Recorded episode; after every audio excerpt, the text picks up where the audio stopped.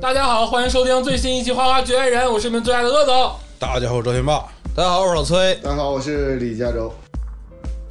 哎，这一周啊，绝对是《花花局爱人》录制历史上很疯魔的一周啊，至少我个人来讲是这样的啊，我经历了血与火的洗礼啊，啊哦，，推翻了我整个人生为前三十五年的这个整个的啊这个心理的建设，血与火的洗礼就是拔罐加刮痧，就是比那个猛啊！不是，他这里面他第一次透露年龄，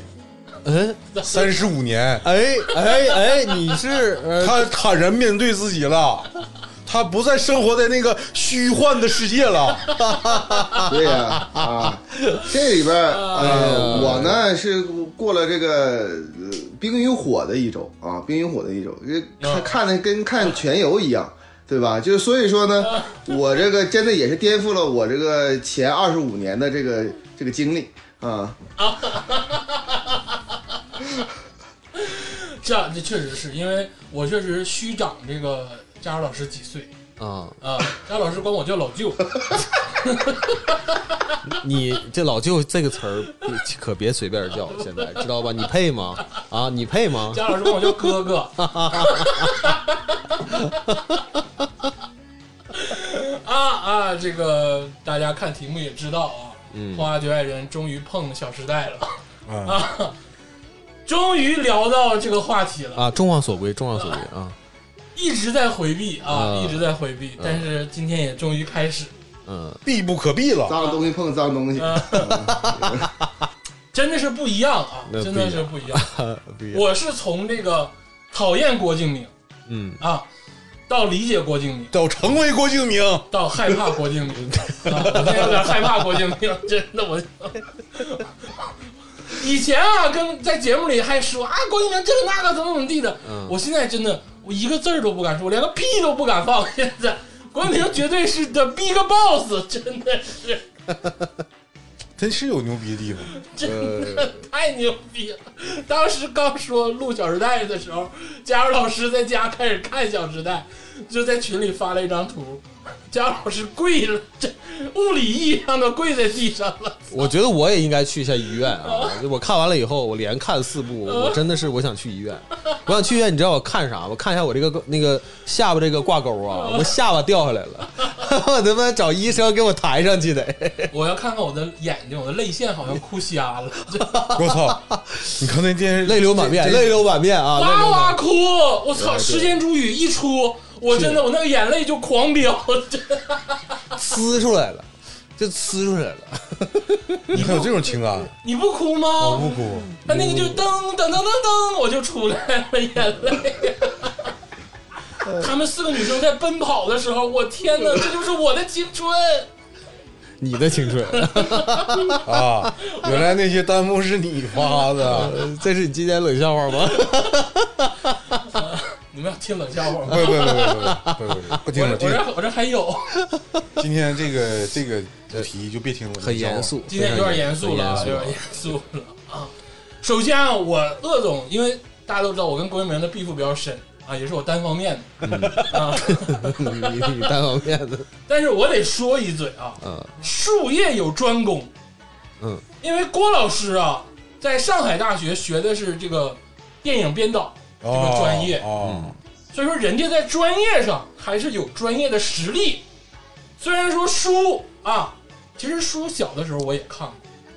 你们可能真的没看过。我看过，我看过， 我凭什么没看过？左手倒影，右手年华。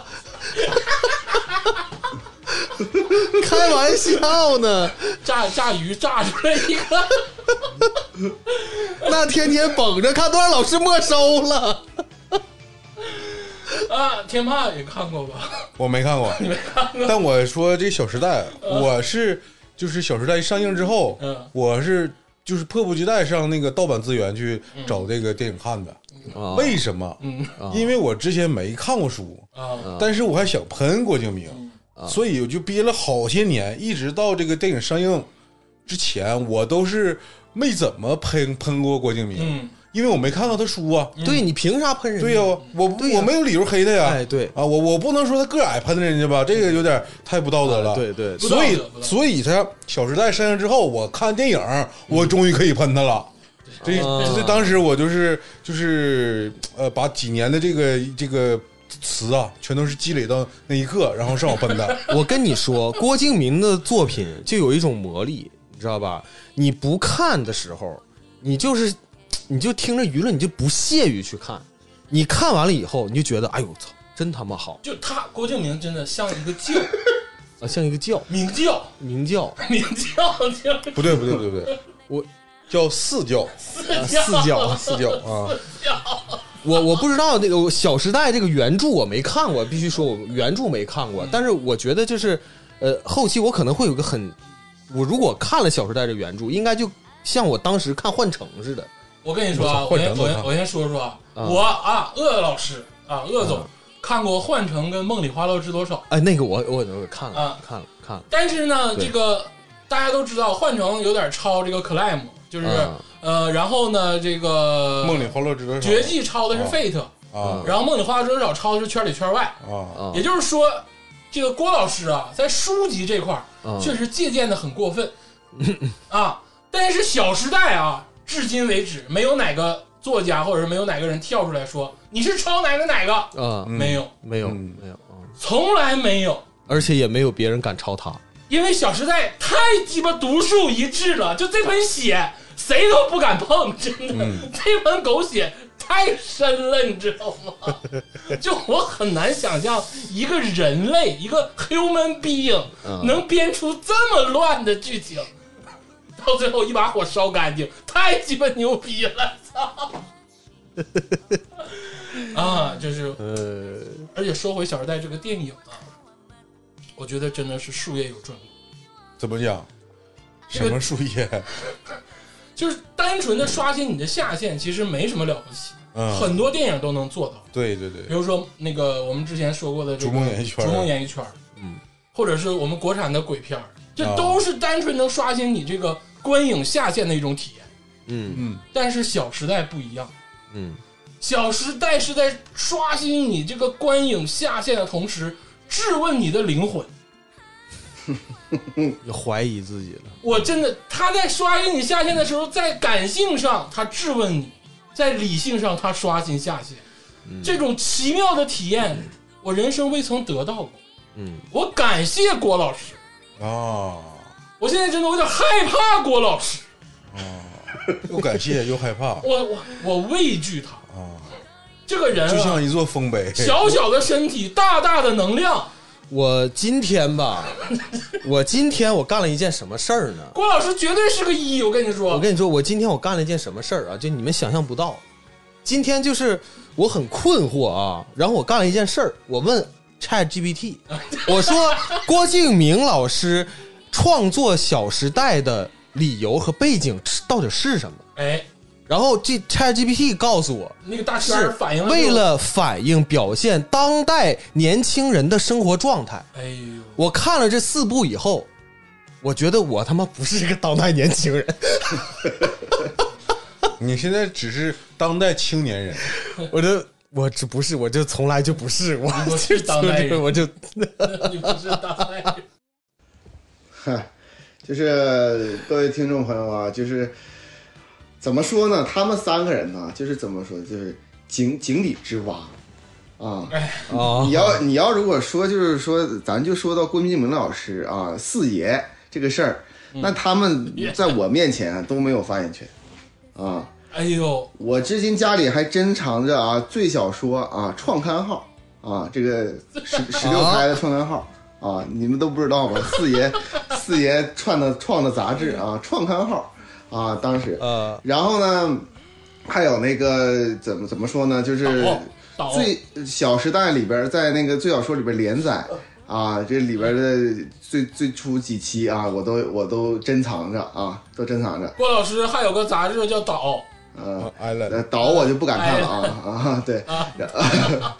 然后最小说，而且啊，就是呃，包括这个书里边这个什么幻城啊、梦里花落知多少啊，还有什么夏至未至啊，这些这些我啊都都都我看了。左手倒影，右手年华，我怎么听都没听过？哎，那个是那是那好郭像敬明不，是郭敬那明是的吧？安妮宝贝 的吗？也不肯定不是安妮宝 贝，安妮宝贝我如啊，数不是，家是珍。应该是郭敬明啊，应该是郭敬肯定明，不是安妮宝贝是是郭敬明的，没应有没有没有该啊。你等会儿没事儿，一会儿我查一下子，这个口误无所谓啊。肯定不是青山老师，青山老师可都能啊已是经，导那个导那个系列的，哎呀，青山老师写莲花的时候，哎呀，我让啊，我还回来， 呃，是郭敬明的啊，是郭敬明的啊，是左有倒影，右是年华，必须是郭敬明的啊啊。哎，对，你就没看过，你孤陋寡闻了，你竟然还还 挑毛病啊！继续，而而且呢，而且呢是什么呢？就是这个电影啊，我我向大家透个底啊，就是我我跟大家说一下这个里边过程啊，我不知道天霸老师啊，但是我是知道这个崔老师和这个啊鄂总呢两个人呢，他是之前没有看过，或者是就只只看过片段，甚至只在 B 站看过，这次才是认真的去去去看了一遍。观摩观摩啊，就是学习。我鄙人呢啊，二三四部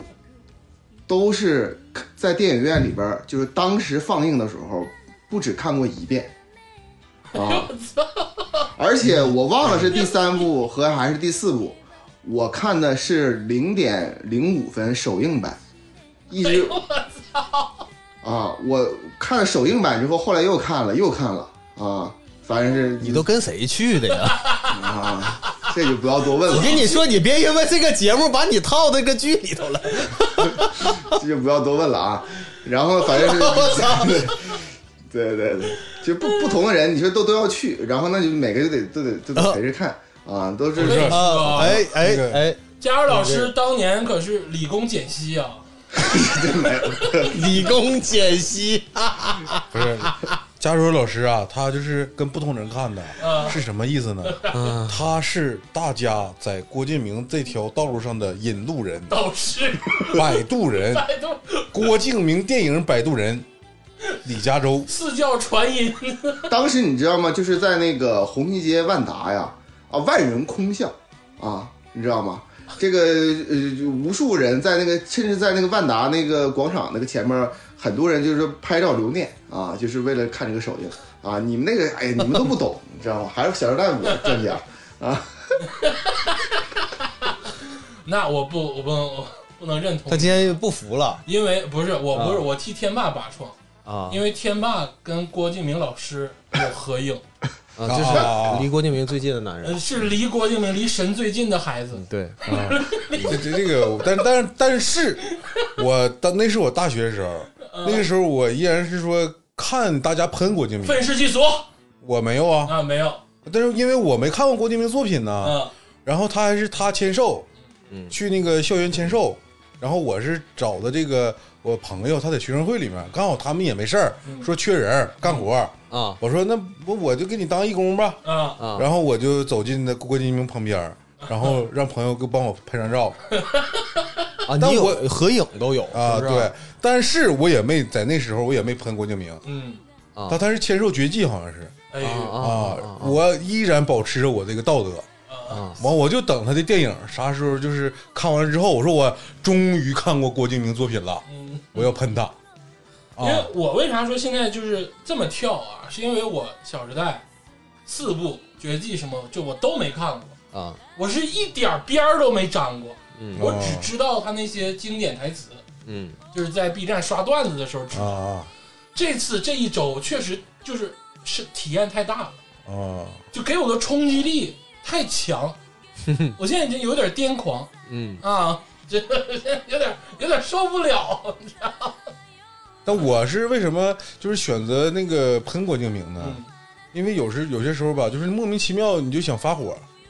你找不着出口啊。刚好这个人吧，就是大家都喷他啊，我也就是做一个就是浪潮中的一员。我看的电影看一部喷一部，看一部喷一部。但我也就是看到了第三部、第四部我还没看呢，因为第四部的时候我感觉我已经长大了，啊，你也是跟着前三部，就是像佳儿老师一样我没去电影院看没电影院看，啊。对，就去是嗯在在这个寝室看，这找资源找资源看。啊。对，那咱俩属于新型体验啊。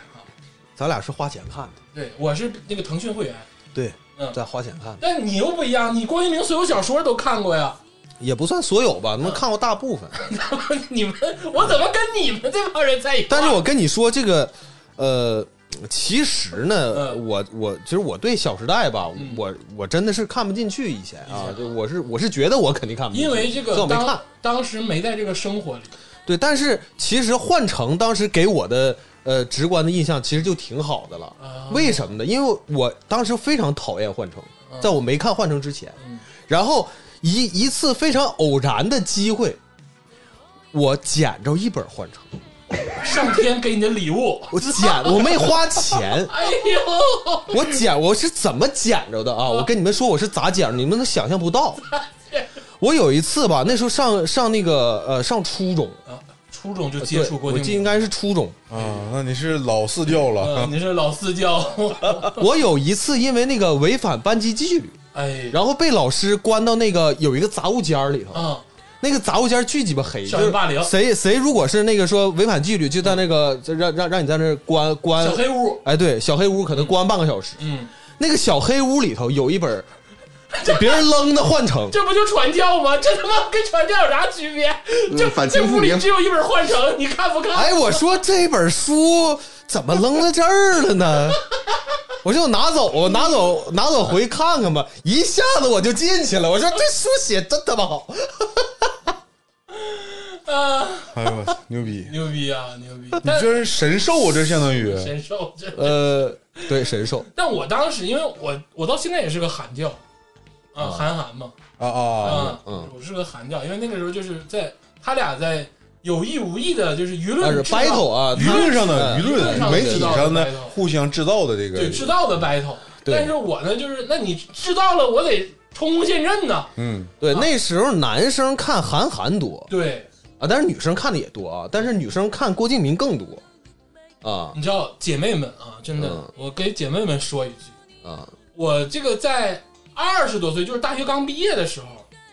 你知道有一部分姐妹开始慢慢的羞于讲自己看过郭敬明，嗯有一段时间，啊，嗯就是可能是郭老师被喷的最最猛的那段时 间，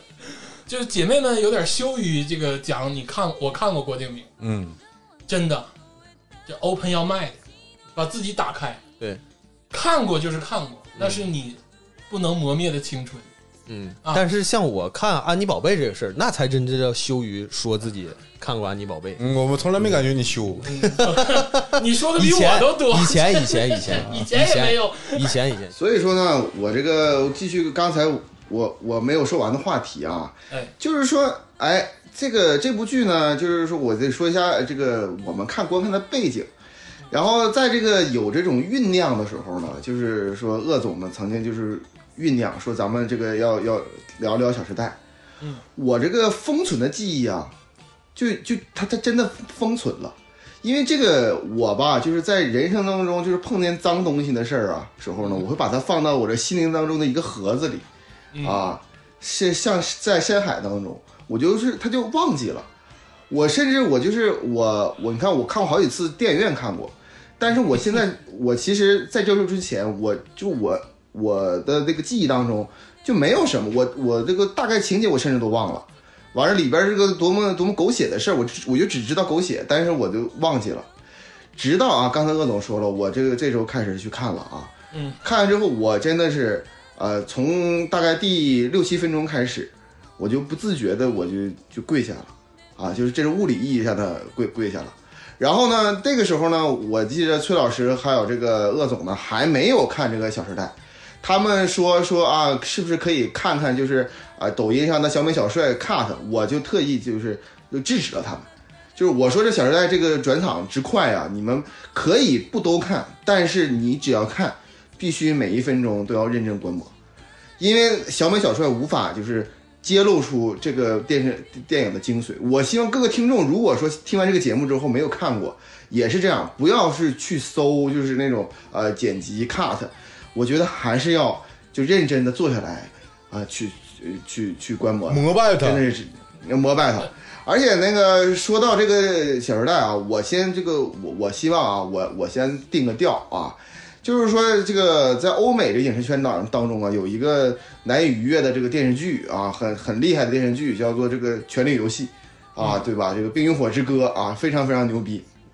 我相信很多很多人啊，就是大为震撼当中，我觉得还是应该是第三部啊，第八集还不第九集里面那个血色婚礼，对不对？啊就是说啊，对吧？就是全游当中的高峰，就突然之间大家你好我好我好，突然全死了，就这个这个事儿。我觉得《小时代》啊，它牛逼到什么程度？就是这个这个四部，每一部都有一个撕经典撕逼镜头啊，它会把所有人都联系联络起来的这撕逼镜头。每一部的撕逼镜头就是每一部的这个血色婚礼，而且这个我说句实话，就血色婚礼给我的震撼，就远远没有到这个《小时代》这个给我震撼大。就是说，强行的拉住所有人都在撕逼，这种撕逼我就，呃，我的这个死去的记忆又回来了啊！啊，就是佳老师他意思是小四拍完那个《小时代》之后说 I'm nobody，我是无面人。小时代他妈去北京，他妈的，因为那个血色婚礼，它是根据那个欧洲著名的一个真实事件改编的。嗯，对啊，我知道佳儿老师的意思，因为这个第一部还好啊，《小时代》第一部其实还好，还像是一个正常的青春偶像剧。从对第二部开始的时候，确实是每一部都有一个嗯超级 super 的一世个纪大撕逼，世纪的一个经典嗯大撕逼，嗯而且就是它能让你看一遍之后就刻在你心里，让你忘忘不了。嗯，就是我现在想忘啊，比如说我想忘顾里生日宴啊，我想忘记那个就是在这个那个那个发布会里他们那个就换岗的那个那场大战啊，或者是在那个那个就公寓里，在那个别墅里他们的大群群撕逼，我忘不了生日，对，啊，我一点儿都忘不了。所有的镜头啊，所有的那个人的那个调度，然后加上他们的台词，现在都深深的刻在我脑子里。嗯，啊，这就是郭老师的功底。就是这个咱们在聊综艺的时候啊，这个郭敬明还参演了这个《演员请就位》。哎，对，当时吧，就是我还有点微词，嗯，我说这个他凭什么跟这个对呀、其他导演平起平坐呀、啊？嗯，啊，他怎么能跟张子陈凯怡、歌章子可以怡了坐一块儿？陈凯歌陈凯歌啊，现在觉得啊他的确是牛有逼，有点东西， 有点有点东西。 啊，这个好，我们这个接下来就进入到这个我们对于这个电影的这个整个的啊这个解析，还是以《小时人代》的物 世界， 哎做串联，嗯因为这个我觉得《小时代》还是以人物为中心。嗯啊，没有人物他就什么也不是，啊，人物塑造了这个小时代的灵魂。我觉得是时代塑造了这个人物， 都有啊啊都有啊。这个《小时代》啊，就跟这个没跟没看过的朋友们大概讲一下，是什么背景呢？就是讲这个上海嗯啊，这个全世界啊最魔幻的一个城市——上海嗯，啊，这个上海本地的啊四个女孩儿，她们都不是外地的啊，啊不是，本地对，的，嗯，啊都看本地三个台湾人，嗯，三个台湾。啊啊！这个四个本地上海女孩的这个从高中、大学到工作的这个生活经历，你到死，嗯，到死，对，到死，对生活的经历，他们的情感、他们的事业啊，他们的爱情嗯啊的一些经历，嗯其实就是围绕着四个女孩展开的故事，嗯挺简单的，挺简单，很简单，其实、嗯对啊，没有什么复杂的东西。对但是你说它简单吗？就是这四个女孩儿，基本上我感觉编织了整个世界的脉络。就是我现在真的，我现在脑子里全是宇宙，你知道吗？ 就是我不 能以小想，见大，嗯我不能想这个事儿。以小见大，就这种事儿啊，我我是觉得这种事儿让我想的话，我感觉这种事儿在只能在上海发生。嗯，哎 是你这事儿要发生在东北，我觉得 倒是不太现实。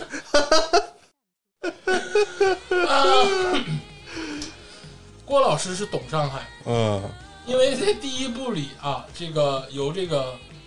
顾里老师啊，顾里老师就是这个周采洁老师扮演的顾里老师。啊，郭郭采洁啊，郭郭采采洁，郭采啊洁不好意思啊，啊，由郭采洁老师扮演的这个顾里嗯啊，就说过一句话，就是在浦东啊，什么房子啊，我都空气过敏。啊嗯啊，这个就是上海 local 本地的一个意思，就是宁要浦西啊，这个一张床啊，不要浦东啊，一间房啊，啊，它绝对 local 啊，嗯在当时那个概念里。嗯但是虽然说故事简单，但是整个的脉络又非常复杂嗯。哎，我们今天就以这个人物啊为串联啊，分嗯，析分析《小时代》这部电影。嗯没看的朋友们赶紧看，啊，你没看的朋友们吧，你这样，你先把这期节目停了听了听了，啊，就是暂停到这儿，然后你先看，你先看嗯你。先看第一部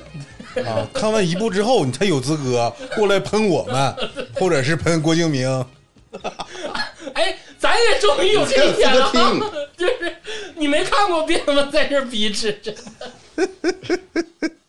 我们四个可都是经过了这一周四部血一样的洗礼啊，才敢录这期节目，有点心理准备吧。啊 来吧来吧来吧啊来吧， 啊，我们这个首先就说一下这个《小时代》的这个第一部，哎哎，就是郭老师的这个试水之作，嗯，嗯，也是郭老师的第一部电影。还是挺收着的，哎，我跟你说，《小时代一》啊，嗯拍完之后啊，嗯其实是非常受业界大佬的推崇的。嗯他们就有吗有有张艺谋老师就还、还、啊是吗？对啊张艺谋老师说了说啊，这个《小时代一》播完之后，我马上就给郭敬明打电话了啊啊，说给我跟郭敬明说啊，这个拍的很好啊啊，最后的那个就是大家取衣服那个戏码。啊非常的感人啊，有青春偶像剧的感觉。那张艺谋老师原话啊，张艺谋老师采 我访就想起了《逐梦演艺圈》在结尾的时候，宁浩的大名出现在字幕上啊，我的天，我就你你说啥都行，这个张艺谋说啥都行，他说的居然是最后取衣服。哎，对，你我这个印象我极其深刻啊！嗯我跟大家讲一下，这个取衣服那个，我觉得最违和的剧情是什么？嗯就是杨幂，应应该是杨幂吧？是杨幂，叫杨幂林萧啊，林叫萧，林萧，别叫杨幂林。萧当杨时幂，你在哪哎儿？哎，对，当时林萧在这个车上嗯要去给南湘去取这个衣服，林萧，你跟你说，你根本没看懂《小时代一》，《小时代一》也挺深，林萧故意的。啊、哎，当时 k a t i e 说的明明白白， 说你先把衣服整个搬找搬家公司搬搬家公司搬到那个第二会场，对然后呢，你再去找公民报道，对，就交给你的任务就是这个。对 k a t i e 当时明明白白跟林霄说的，哎，嗯林霄当时还上车了，啊，上车说啊，我都完事儿了，咋咋哎地的，哎哎我就全搬完了，哎，哎，就把他妈南湘的衣服落那儿了，而且落的不止一套，这全落那儿落了一大堆。哎，你要说我搬说嗯搬的时候，就是说那个啊，我这个这个忘了，那个忘了，可能忘一箱，忘忘一盒或者忘两啊盒，忘一件儿啊，忘一件儿是不是都正常，啊对，对，全忘了。嗯，全都忘了。而且回顾回再找的时候，就在那个大场面，就是那个旁边呢，就是傻逼都能看着。而且我跟你说，我觉得最最山炮的一点是啥？就是他们在这个高架上，当时堵车了，嗯因为好像我记得是下大雪，嗯，上海，哎，上海啊，我跟你说，《上海，小时代》四部曲里，上海他妈的这个，鹅毛大啊，雪。这个这块儿我跟你说一下啊，我在上海待这么多年，我他妈就没看过上海我跟你说下大雪。堪称自然灾害，这个这个这这下不大大下大雪，咱都说嗯这部电影里面啊，每部电影里都都下雪穿貂了。啊，都穿 貂了，啊，都穿貂。我就可以认印证一个事儿，嗯貂这个事儿在贵族圈儿也通用。都都肯定都呃，上面穿貂，下面裤衩子，对，啊，对，就我接着穿说貂露大腿，我就说那个雪啊，嗯就是 你不说我都雪 distance，绝对 distance 了啊。嗯，咱不说开本，开本最近生病了啊，就是那被个诅 咒了。就是这四部曲里啊，那个雪下的就没完没了，啊，嗯，就他妈的我感觉长春东北都没有那么大的雪。哎，你想想，嗯一场雪毁掉了整个的那个 T 台，哎，对，那他妈得是自然灾害，真的。对对对对，而且这个这个我刚才说的那个情节啊，是他打车在高架上堵车不走道了，嗯嗯然后当时他可能就想了，说我要下去，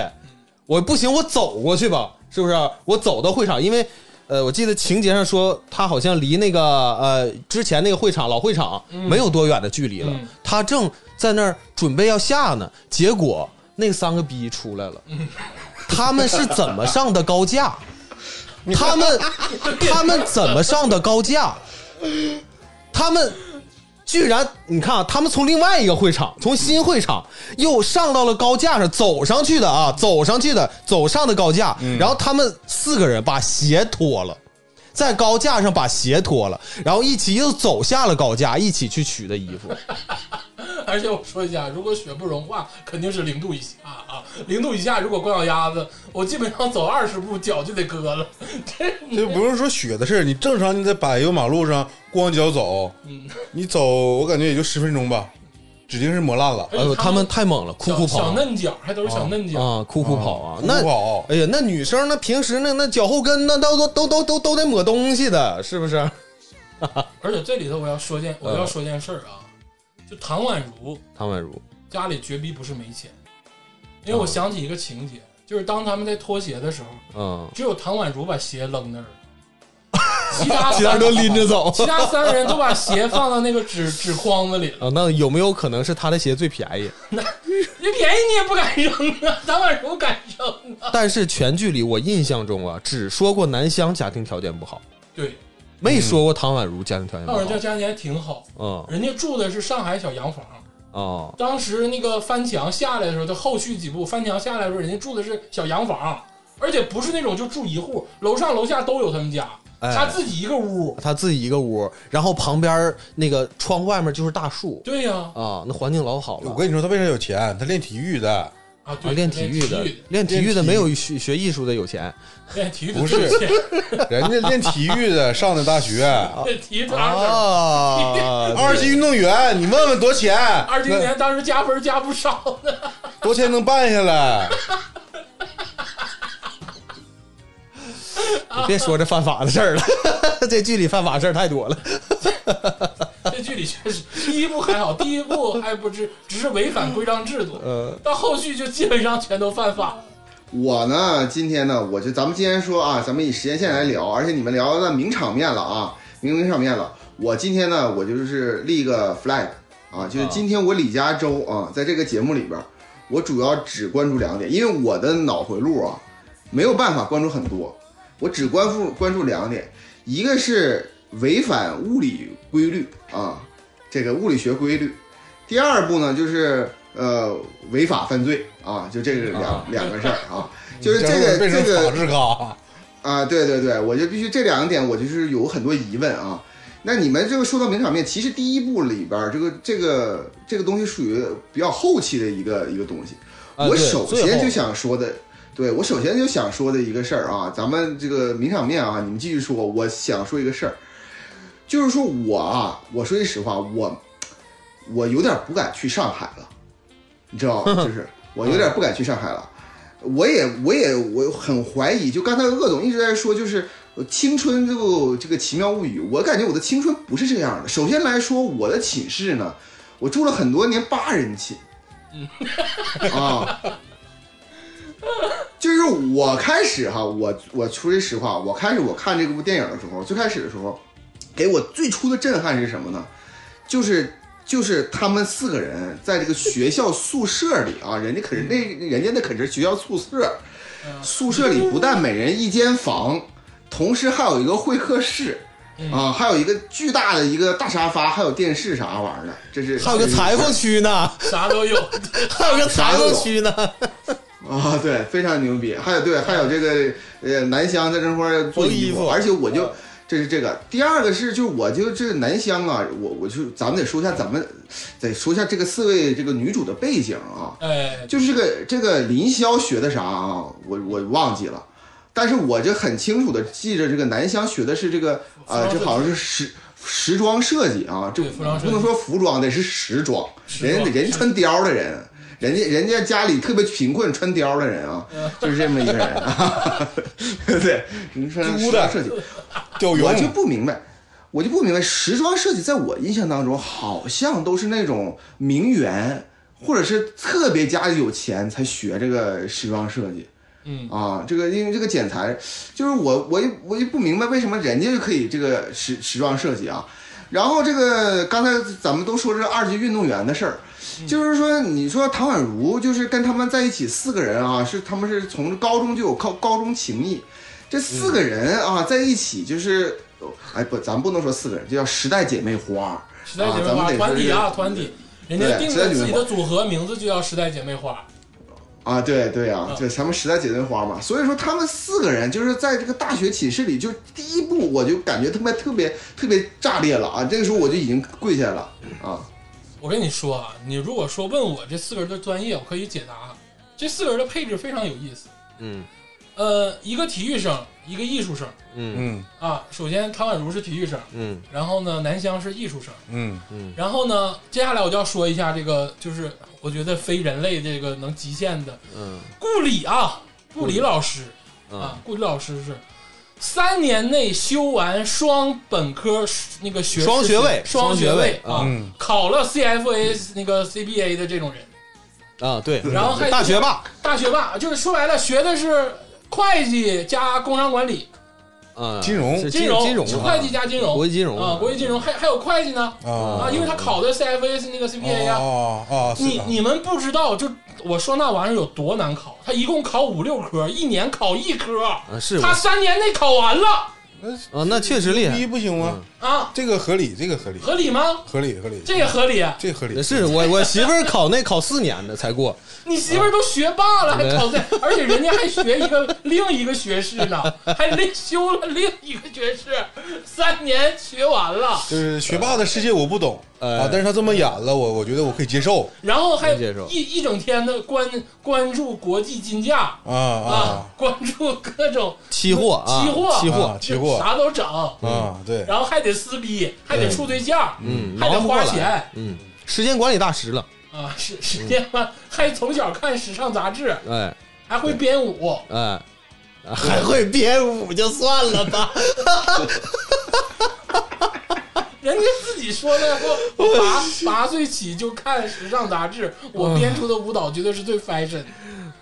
当时南行湘吧瞅他一眼没吱声儿 行吧行吧，他们那个舞确实领教过，啊。嗯然后呢，林霄就林属于霄普通人了，可能学一个工商管理之类的，嗯就是很很一般的学科啊，嗯学习也不好嗯嗯啊。林霄学习肯定是不好啊，我觉得他能进到这个大学，嗯这么牛逼的大学，嗯，也肯定是找关系。那应该是顾里是不是给找人？嗯人家里也挺硬，我感觉啊，好好像真没表过他家硬不硬，挺硬就实，是挺硬实，也啊挺硬实。但是啊，嗯那个我刚才为什么反对鄂总说这个顾里是女主啊？啊，就是之前我们说，呃嗯，鄂总他说顾私里，下私下私下说顾里是女主，因为我觉得林霄是女主。林霄是啊女，为什么？就是整个这电影四部电影里面，嗯，所有旁白都是林霄说，所以她才不是女哦主。他是以第一视角去看这世界的。看你哎，怎么我拦呃我我我拦这个天霸一句啊，第四部里边没有旁白，哎，第四部里面旁哎白，但是第四部里面最后林霄嗯，那第四部咱再唠啊！我跟你说，啊第四部我研究的很透 啊，第四部咱再唠啊。但是我我不知道你们有没有注意啊，这是全剧中包括后三部啊，呃，全算到一块儿，嗯好像只有林霄没说他家庭，好像是，嗯其他三个人都或多或少的说过家庭的事儿。那顾里就不说了，嗯是不是？唐宛如也表过家里吃饭，嗯，是不是？啊对就家里还行，哎，你说家里哎，还这行这大家庭人很多。对那南湘呢？那就是家里家里很悲惨，母亲那个赌博，嗯吸毒欠了呃欠了很多钱，对是不是？呃，好像就林霄没说这事儿，嗯还真是，因为那个林霄啊，他因为不重要。他他不是不是，他他是来这一世就是修炼来了啊这一啊啊，啊，因为他林上一霄林霄是个狐狸，上一世是白浅上 神，这一世结束之后，他就得回到那个仙侠世界了。他是白浅上神，他掉了那个诛仙台之后，三生三世十里桃花，然后他就轮回到这个这一世了。他拍完这这个《小时代》之后，他就得回到青丘了。啊呃，行，你这牛逼，而且嗯这牛逼而且吧，咱们得说一下，《小时代》第一部呢叫做折纸时代啊，就折纸时代，啊，折折纸折折纸时代，折纸时代。对，这里边那个什么，那个鄂总刚才说啊，说是顾里吧，说的我觉得还是欠点火候。为什么说呢？他说这个修了双学位的情况下呢，他三这年还是处吧对象，还对还还还撕逼。请记住大家啊，第一部里边可是明确的表示了啊，人家上高中的时候就处上对象了啊，人家上高中处上对象了。而而且特别明确的说了，就是整个这个高中当中有两个就是极其出色的两位男子啊嗯啊，两位男子，一个是尤这个物啊，顾尤源物尤物尤哎现物在尤物啊，全对校疯传，就说白了属于就是校校草草，两个同级别校草，对，而且他俩还贼鸡巴好，对，嗯对，一个叫简溪，一个叫做顾源啊，这两个位啊，对，简溪和顾源，简简我溪插一渗透嘴啊了，，就我我插一嘴，佳茹老师，就是我我不一不明白为什么简溪能演这种高质量的偶像剧，我感觉我年轻时候我都比他帅，啊， 你现在也比他 帅， 不，咱咱得说说一说啊，就是简溪这个人呢，就是这个这个演员的长相呢，我其实觉得他有点像，就是说老了之后，然后不是那么帅的低配版黎明，啊，啊对，知道吧？低，我跟你说啊，就是黎明现在也比他帅啊，咱咱不考虑演员的演技啊，就是说长得帅不帅这一块儿，就简溪这个演员，因为咱说人家就别提名了，就是我的意 思，你咱们不对吗？对对对对，你不能指指人名骂人家吧，对对不对？这简溪这个演员呢，适合演那种正剧，什么？因对为我知我对知道他演过《火蓝刀锋》，啊 啊，火蓝刀锋，你都不我知道。听都没听听过都这没个听是，我听过这嗯个，我听我就听过这个名儿，我不太想去看 的就讲那个就是嗯特特警队那种的啊。他适合演着这种正剧啊 那特种。种特特种兵啊，对对，啊他演那种，就他他我也不知道这个人为什么会出现在《小时代》的剧组里。嗯 但是接着说回这个剧啊，这个简溪跟这个顾源嗯啊，那顾源大家都知道柯震东嘛，嗯，啊，啊也是人间尤物了，啊啊哎有，尤物确实还挺帅还的。挺帅的，有啥说啥，挺帅的。简溪就是个路人甲的长相，他俩是属于这个学校里的这个校草 number 一就并列或者 number 嗯二了。而且我我再补一嘴啊，简溪家里非常的有实力，嗯，趁趁俩子儿，趁俩子儿。啊，嗯这个呢，我侧面给你描我写。有什么线索？嗯，第一呢，他能跟顾源在一块儿，就是哎他俩一起玩儿。啊还是很登对的。顾源是大门大户，顾源是四大家族嗯，啊，那种感觉的啊。 在这个剧里，我真觉得顾源顾源就是有点四大家族江海市讲四大讲宋孔顾嘛，讲宋孔顾嘛，有点儿有点儿四大家族的感 觉。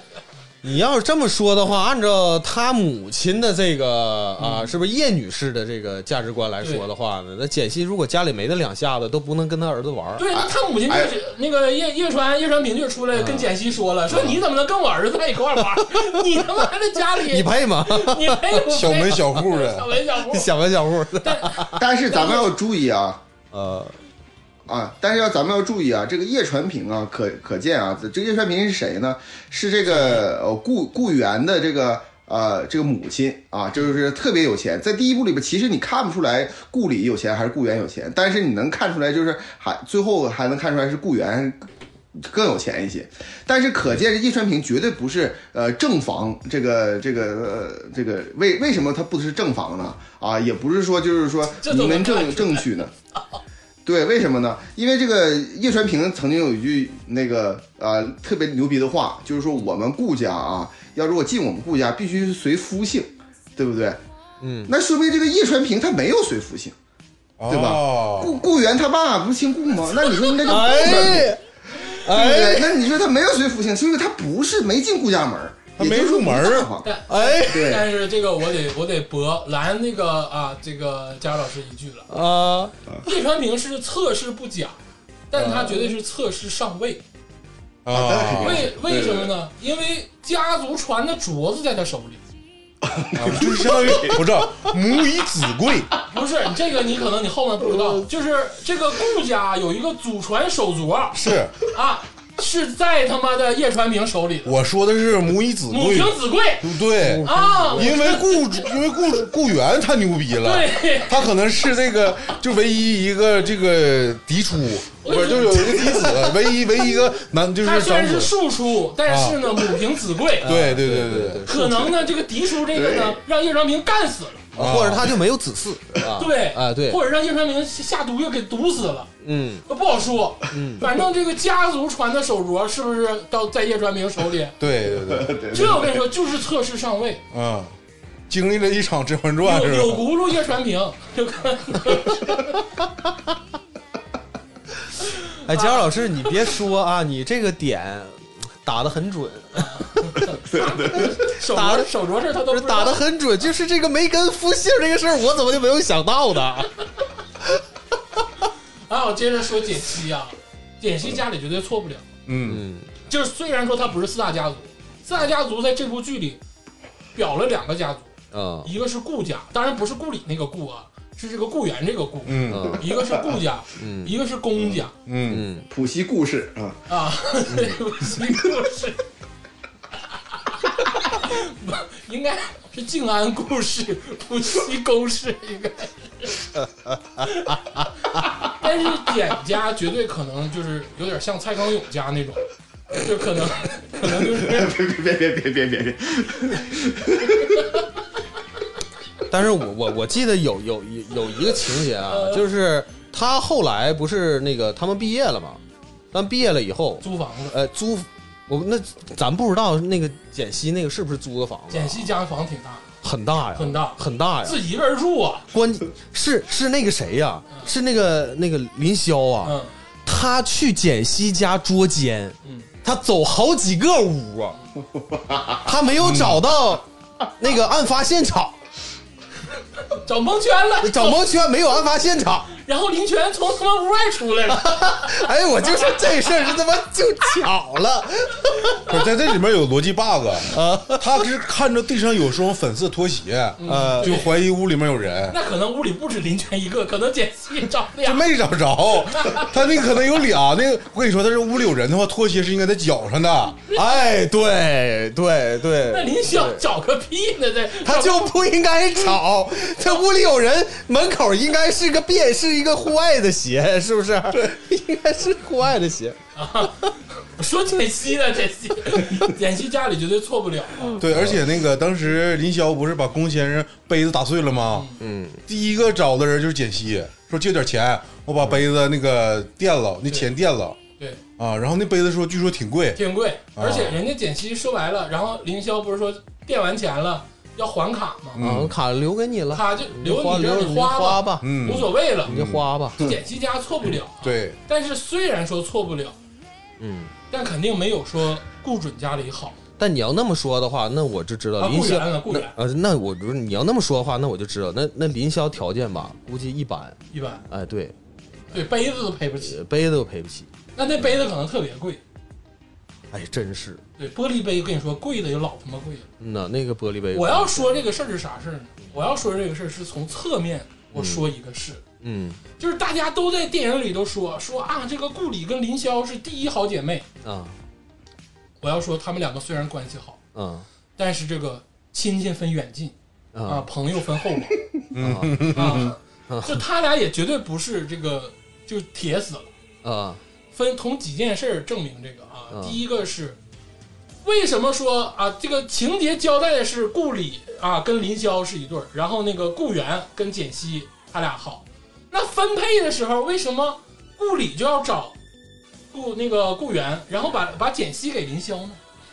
为什么不是说顾里那个顾里跟简溪，然后林霄跟顾源呢？就为什么说顾里一定要把好的留给自己，然后把简溪留给林霄？呃，我跟你说是为啥？嗯，因为顾里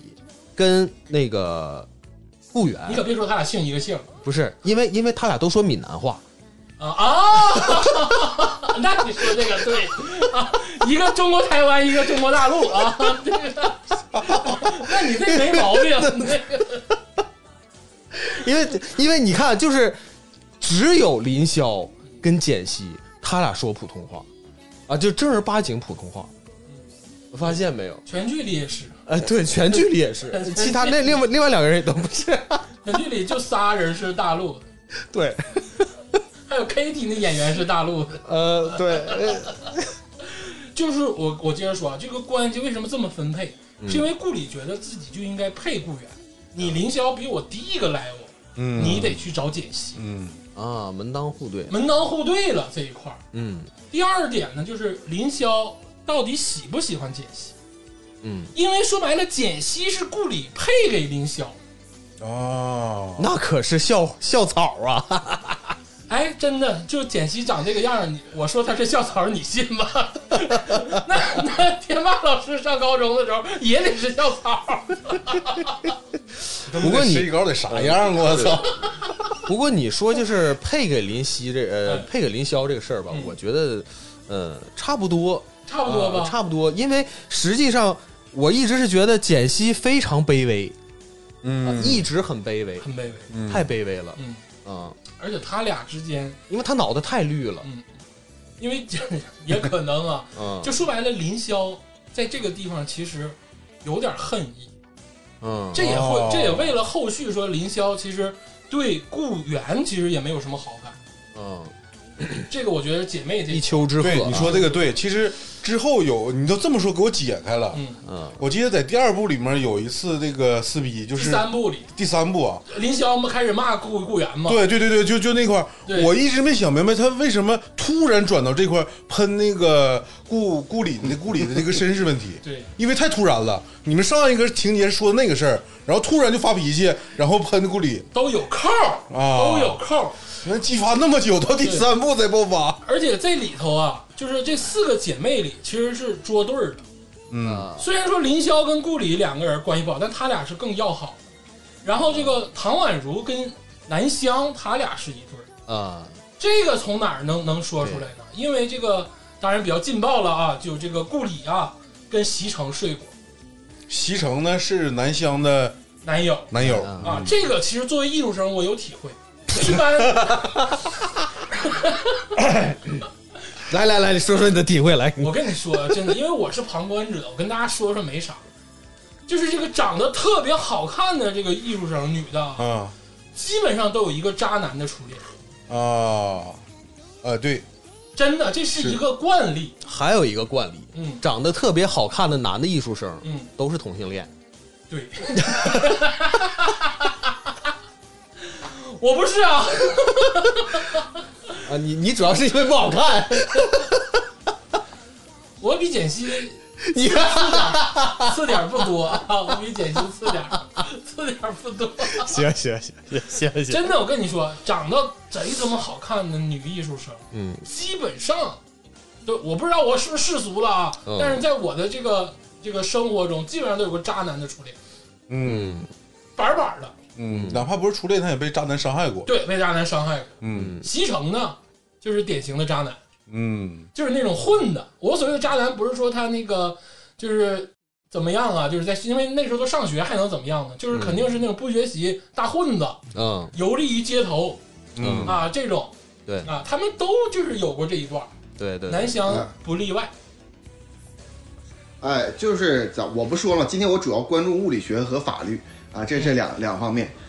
就是说，我就我就思考一件事情啊，就是说，你说这个里边儿，在咱们在咱们说第一部里边儿，就是那个呃顾里呃顾里啊，曾经很很明确的说了，说你什么被被他打进医院三次，然后被什七次么完，你现在还呃，反正说就就被西城，就是南湘被西城就是一顿嗯那就打，完胖揍，就家暴，就你怎这么胖什么都有。嗯，啥都有。对，嗯我觉得这个事儿啊，第一反应啊，我觉得第一反应，难道不应该是嗯报警吗？不不，就我我觉得这件事儿，我就说他们难道不应该报警吗？我就觉得这个南湘这个从这个里边性格，你就感觉我之前啊大家讨论什么谁是女主，什么林霄还是什么，我觉得女主是南湘是，啊。我也这么觉得。我不，我我不，我不觉得那个，我不是因为这个演员，就是我这个颜值啊，是怎么怎么怎么怎么之类的这个事儿啊，包括他这个外边圈外的事儿是怎么样的，我就是说，这里边这四个时代姐妹花当中最魔幻的其实是南湘，她的她从这个心态上、这个做做事上、方法就方法上都是让人感觉特别迷幻，就像是家里欠了十万块钱，然后自己穿个二十万的貂，就是就是这个事儿啊，就是 就是她是就是这种东北人这种吧事儿，他可能他爸是东北的，对。要不然他不能长那么好看，因为上海本地学童人长都不好看。这么大偏见啊？你是疯了 吧你？上海听众老多了，而且吧，我我其实有里边有一个有一个疑问啊，咱们回到这个就是说，呃，这个 T 台走秀，咱们这个第一部最大的名场面，其中有一个最重要的事情是什么？是这个是你大家不要忘记啊，就是那个林霄给了公明的那个发言稿，是上面写着是就是你你就是很很不好嘛，对不对？ A T，然后对，呃，对啊，你还整个很不好，你就直接说出来呗。这有啥不好还咋 的？这不是 K T 的 beach 吗？啊，我这是不是这是啊？对，忘了 但是但但是问题在于是就是什么呢？这个事儿的起因是什么？起因是就是这个林霄听见了一个呃在 ME 的前同事，然后说你其实不知道 KT 和这个公明他俩其实不是什么好人。完了最后也发现，通过监控也发现是他就进行了呃呃调换呐、还有什么就是使了绊子这些事儿。但问题在于是我我至今为止我没明白，就是到底 KT 和这个公明怎么不好？哎，就是 这一步一步给你解答啊！这个我现在真的是化身为这个郭学啊十级这个表达者。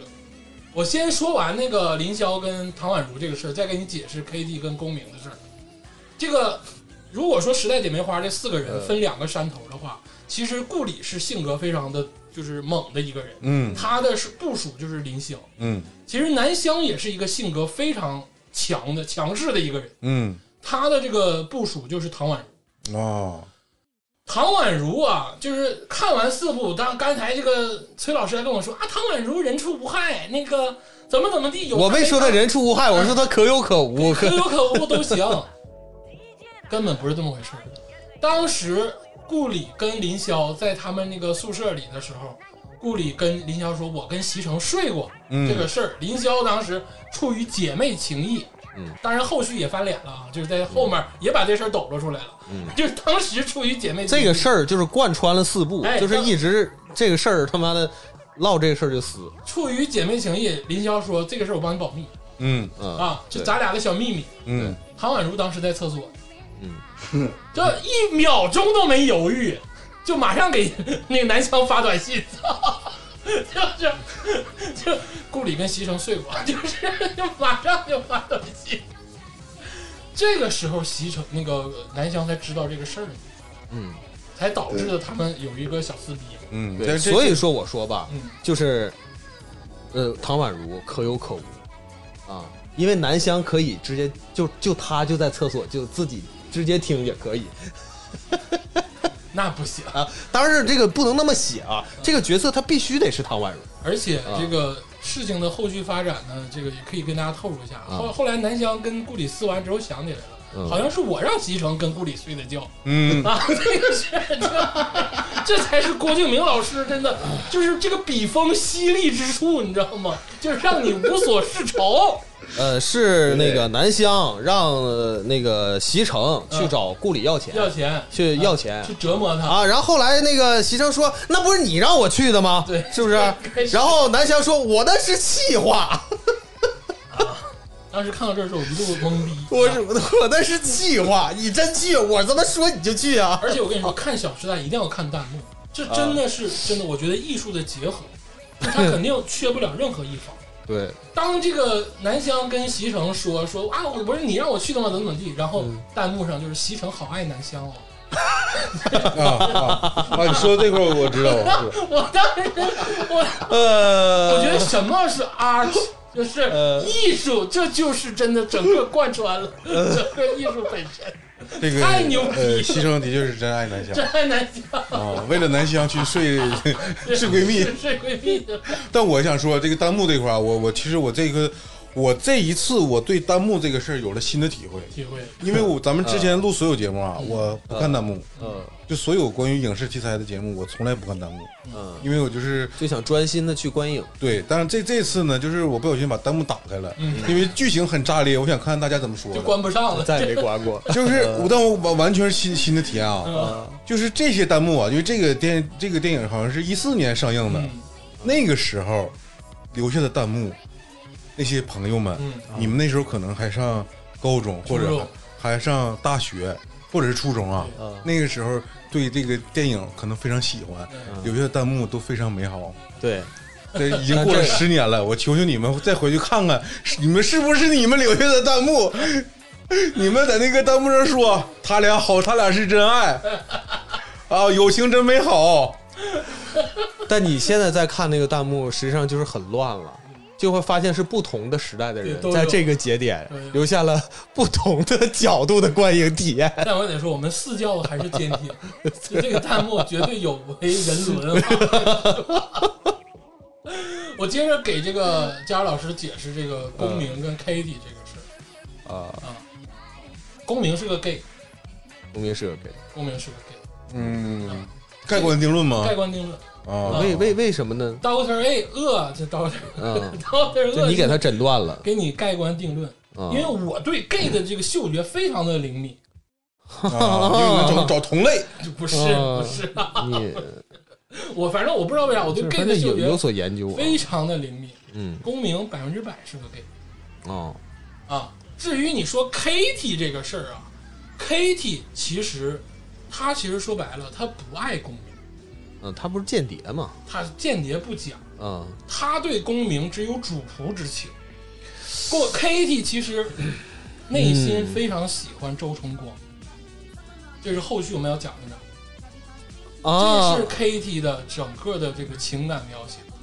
啊，他喜欢周冲他光，喜欢周崇光，嗯哎鄂总他这个言论其实是跟那个电视这个电影里面这个表象相相悖了嗯，对，啊但其实本质上是这样的，哦。哎，那也就是说，这个公明他和周春光他俩那个公明啊，跟周崇光是一段虐恋。周崇光其实说周崇光吧，你说他跟林霄真的有一腿吗？周崇周崇光是胃癌晚期，嗯他在身体上其实已经享受不了男女之情，啊，职场捅不进去，而且还有，对你说的没错。所以为什么周崇光在第二部里从嘴里吐血？啊， 而且开门的是公明，哎呦我操！我沉默了，真的，你就大家你不敢细想，这个东西一想一个准儿。我沉默了，我沉默了，这个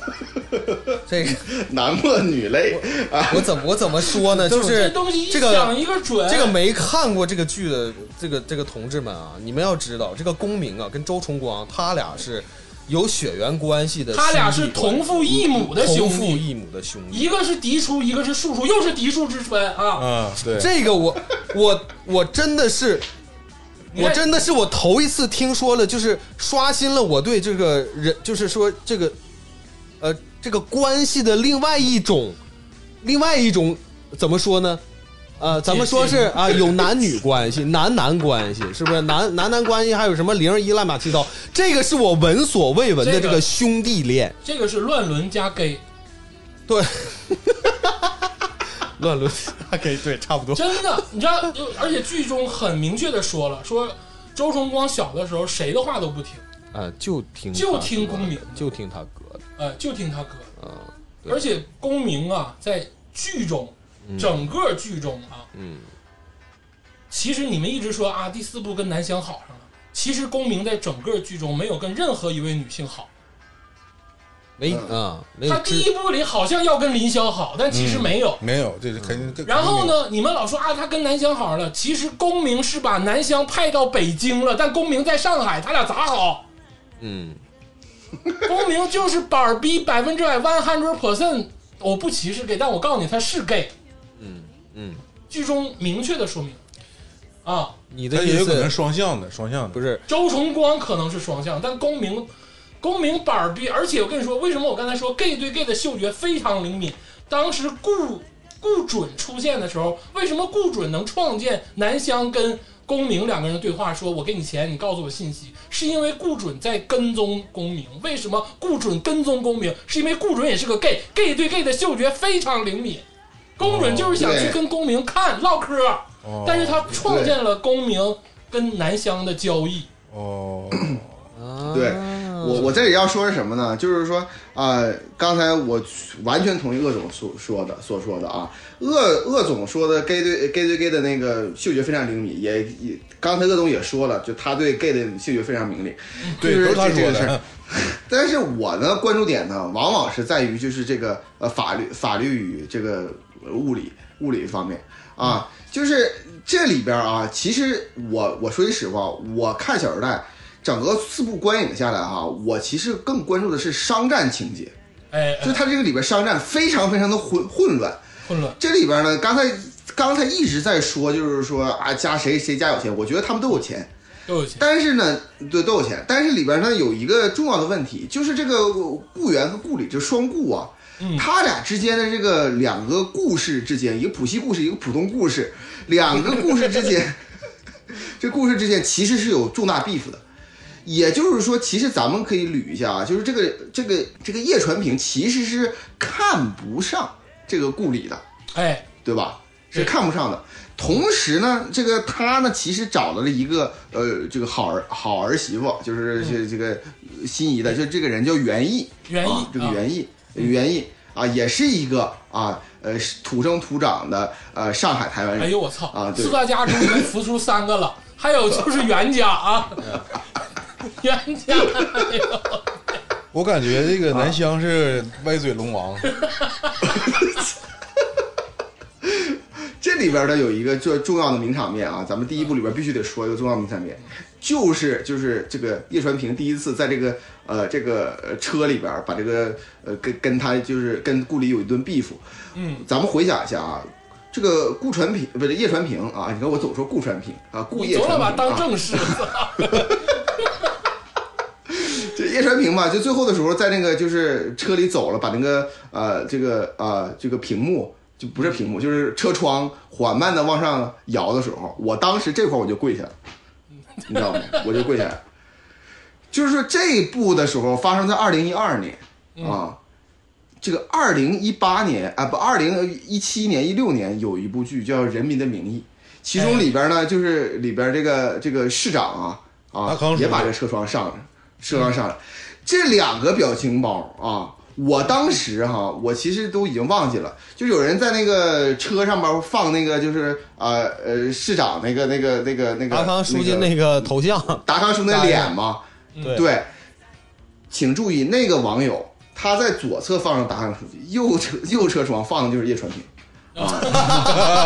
你说的 是就《人民的名义》致敬《小时代》了，对，啊，那肯定是致敬 了，学习了那肯定是致敬致了，敬《小时哎代》呃了。必须必须学习了。哎，这一段呢，还有一个重要的重要的情节啊，嗯，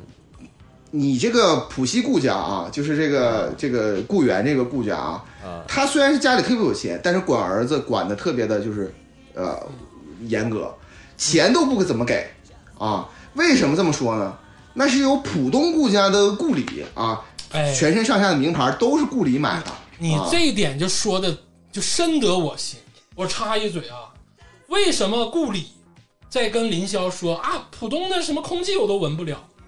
这是顾里恨自己的一个体现， 因为对我跟你说，顾里是浦东顾里。你想想， 第四部里啊，马场、冶金厂都都在浦东，嗯啊，对，因为啊，就是浦寻寻宝是吧？浦西没有那么大的地 儿。啊哦说白了，是因为这个顾里他爸的发展中心都在浦东。哦，啊，但是呢，又被这个四大家族瞧不起，嗯，被袁家、顾家、欧龚家瞧不起，所以说他是浦东顾家，他也恨自己， 哎呀妈呀他，一心想往 M E 里钻，是一心想往浦西贵族圈 里钻。这部剧真是把这个上海的鄙视链揭示的太赤裸了 也。这点我跟你说，真的深得我心哎呀，啊，我天！ 佳茹老师。啊，对啊，所以说，你看甩鞋嘛，就是他，就是我在这里边，就是有一种，就是说感受是什么的，所有人的这个情绪都不是很稳定，嗯，就是说你你有话就好好说，你就其实最稳定，其实还反而是叶传平，嗯其就是叶传平，你这这边埋个雷之后，两个人之间说说就干起来了。什嗯么就是包括咱们这个名场面，什么呃风一风呃风一没吹有就物散和了，爱情就是一盘沙，啊啊，走着走着风吹呃都不用用风反吹，正走几步就散了。走走几波算了，反正就就就就就就这些，就这个明显面表现表现在这儿，这里边儿发生了什么？这个顾源呢，刚刚就硬扛了他妈，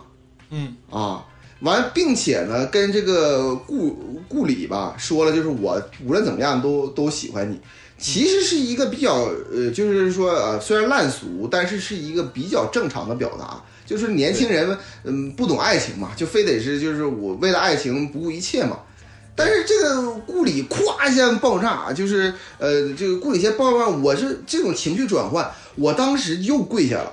就是这种情绪转换，我完全没有想到这种突兀的那种那种情情绪转换，尤其最后甩鞋啊，甩鞋之后就就甩我一脸啊，就真的是这样的啊。嗯，而且这块儿非常突兀。哎，我跟你们讲，一点都不突兀。就我说我说我突的感受是啥呢？就是他俩都是富二代，嗯，你再穷你也谈不上说这个物质不物质这个问题，他俩不缺。然后突然话锋一转，物就是没有任何征兆，我顾里说一句：“没有物质的爱情就是一盘散沙。我跟大家仔细讲一下这一块儿啊，这一块儿非常的深，这是贵族阶级的一种区分。”啊，啊，是怎么回事呢？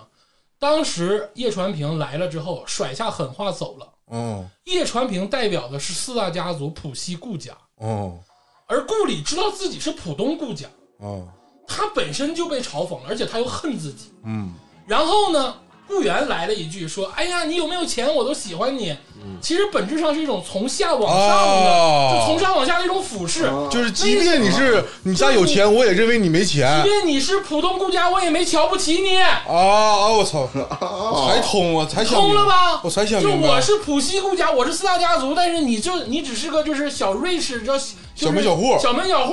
但是我不会在意你是浦东顾家，啊啊顾里一下就飙了，操你妈！你说谁呢？就肯定是这样。啊！就是顾里就抱着我必须进军浦西，对我必须进足你们四大家族这个圈子，对，对我必须一下就爆炸了。说你的鞋都给我买，大地都是，我就开始说这些物质的东西了，就证明自己我浦东顾家很牛逼。啊这这才是他们诱发这场争吵的本质原因。啊，怪不得在第一部里面，嗯顾里就是用力过猛，用力他的座驾都是林肯，对，比叶传平的还高级它的座驾是 S 四百，啊奔驰 S 四百。那个叶传平的座驾是宝马七系，啊！但是宝马七系跟 S 四百比还差一点点，啊，对，那差倒是一点点啊 那。倒是，所以说当时顾里就七个不服八个不忿，嗯，说这我个必须我车上我压对你一头啊那，意思说这跟爱情都没关系，就是没有物质爱情是盘散沙，咱俩之间别谈爱情，咱俩之间就是阶级势力的划分，啊，明白了，就我是有钱，你是贵族对啊，就是这是哦很大的区别， ，old money。嗯，嗯那意思就是你欧他妈你瞧不起我，操！我今天就是你鞋给我脱了。 对，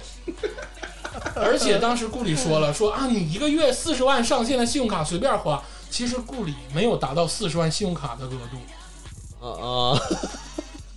嗯，啊，惊了，我操！这才是本质。啊，要不然他不能那么说。对呀、哦要不然他为啥这么说呀？就是说到这儿啊，就是我这是服哥懂，他刚才录节目说自己《小时代》学师级学者，现在服了，嗯，有一套确实是学者啊，因为我对这个东西很敏感。研究的确实明白。那你我还有个疑点哎，你给我解释解释，就是这个戒指，呃戒指，哎，我跟你说戒指的事儿、哎啊。戒指是怎么回事儿？当时公明让林霄去周崇光家收稿，嗯对吧？嗯，周崇光给了稿子，哎对，这其实是一种证明，嗯给了，证明说那意思就是跟公明一种决裂的证明。哦，因为当时 k a t i e 说了，说我怎么要稿都要不着，我觉得他们两个之间当时处在一种情感的挣扎期，哦，而且假死事件也要浮出水面了。哦，就说白了，当时公明，当时周崇光对公明有恨，就哦咱俩好好的，你为什么突然就又假死啊？又派 Kitty，又派别的女的来聊着我，嗯然后呢，你也不来直接找我，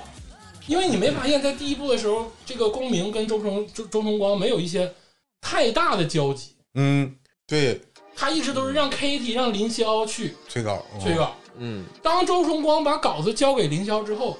其实这枚戒指，我这是纯自我猜测了，嗯这枚戒指其实是可能是要给周崇光的，就是公民要给周崇光的戒指，公明要给周崇光的戒指，但是哦，觉得没有意义了嗯啊，我就给了林霄。嗯这也说明为什么周崇光后来跟林霄在一块儿嗯嗯啊，也是基本上都是公明安排的。嗯啊，这个就是这一块儿的事儿。哦至于大家说的啊，公明有一个那个什么女友跟他黄了，不可能。而且第一部里最后给的 couple 就给的这个成对儿镜头是公明跟 Kitty 在一块儿过的圣诞节，嗯但是他俩连手都没牵，嗯，他俩只是在车旁边仰望这个那个礼花嗯啊，就是在车旁边一起喝咖啡，嗯他俩绝对什么都没有，嗯他俩只是同样喜欢上一个人的两个苦命人。嗯。那后面的话怎么解释呢？就是，呃，这个公民光着膀子嗯，啊，从这个周崇光的家里出来，这可以泡呗，呃，啊，就是分手炮，那就是可能还有点关系呗，啊，就是分手炮，对啊呀、我我只能这么理解了。对呀、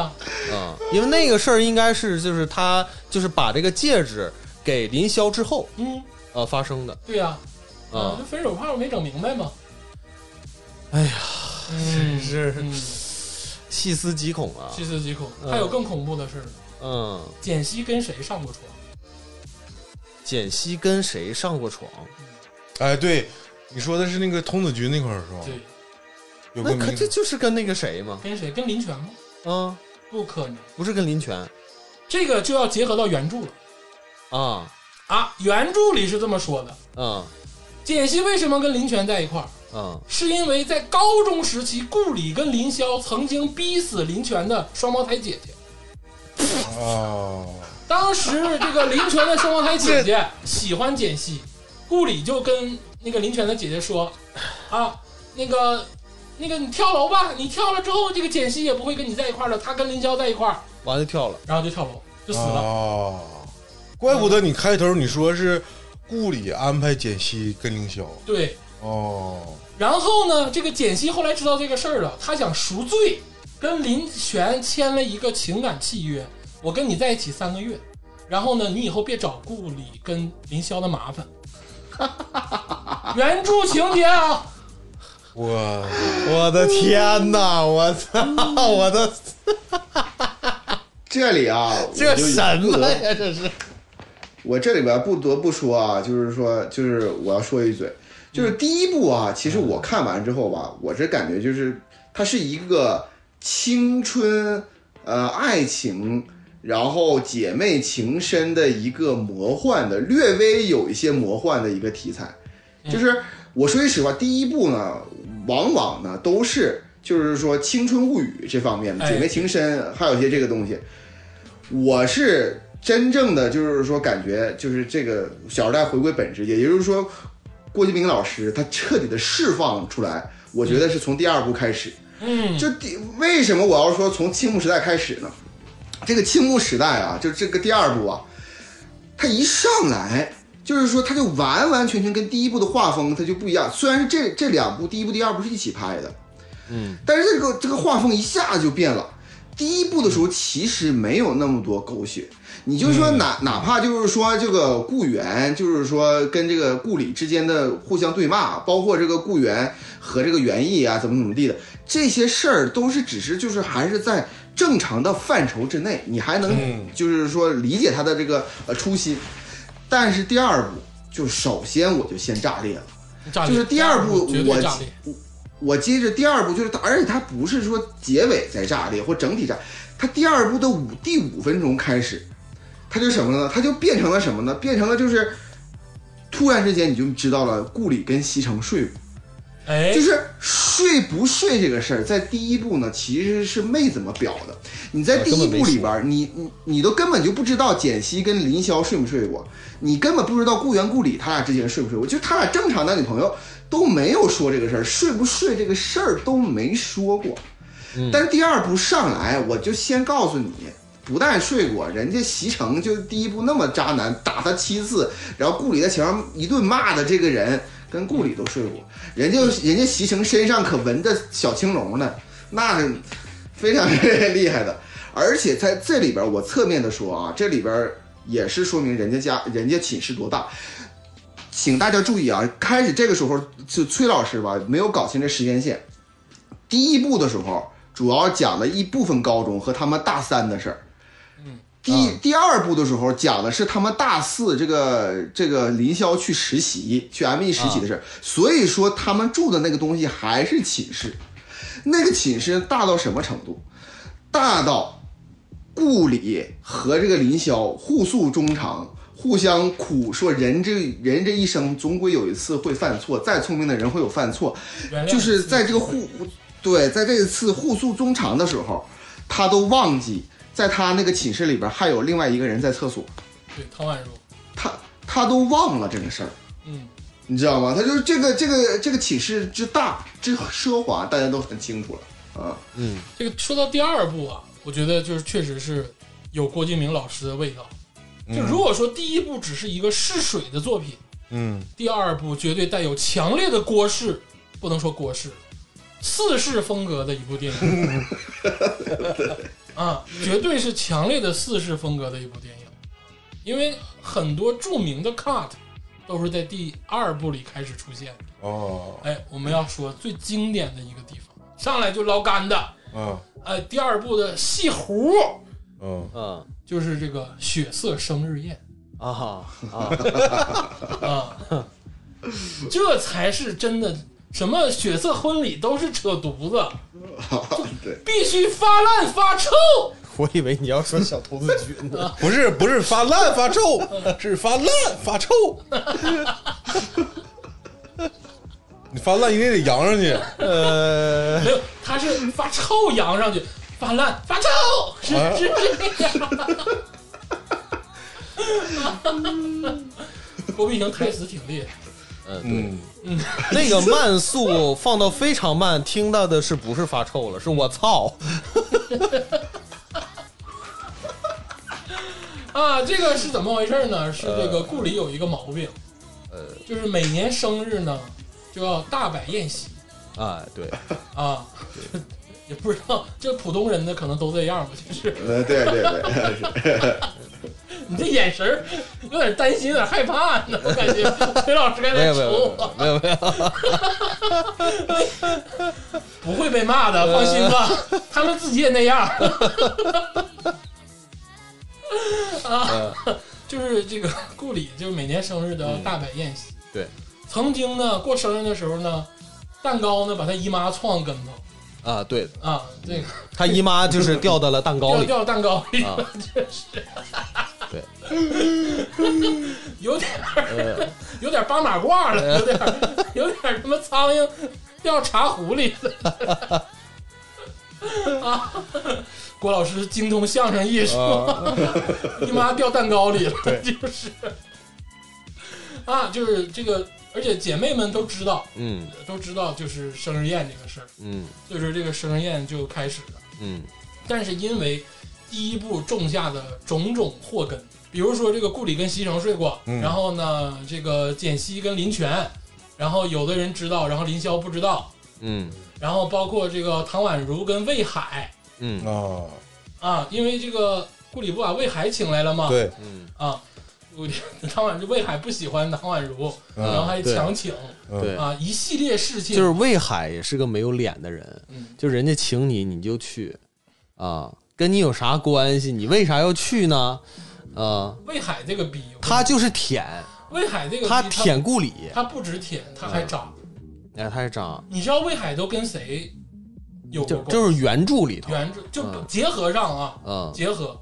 魏海跟唐宛如有关系，这大家都知道吧？唐宛如暗恋魏海，呃，暗恋对啊明恋了已经算单相思，对魏海不清不楚的收人家那个运动手表，哎 然 后还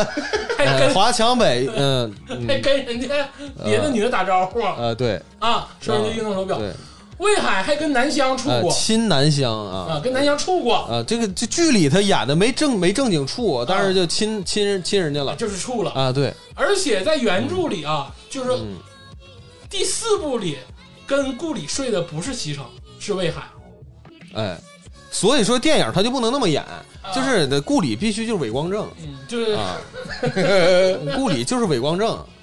啊，魏海这个人基本上《时代姐妹花》里划拉了三个，啊，就林霄他没划拉，可能看不上林霄，对，但是确实那个电影里头吧，没把他表的那么没渣法，表那么说。啊 所以说吧，他出现在那个那个饭局上，那个生日会上，就觉得很违和那。你来干啥来了？你跟他们他妈一点关系没有，你来干啥来是了？那个戏就是特别少不，对是你这个所以这个说是顾里他安排的，说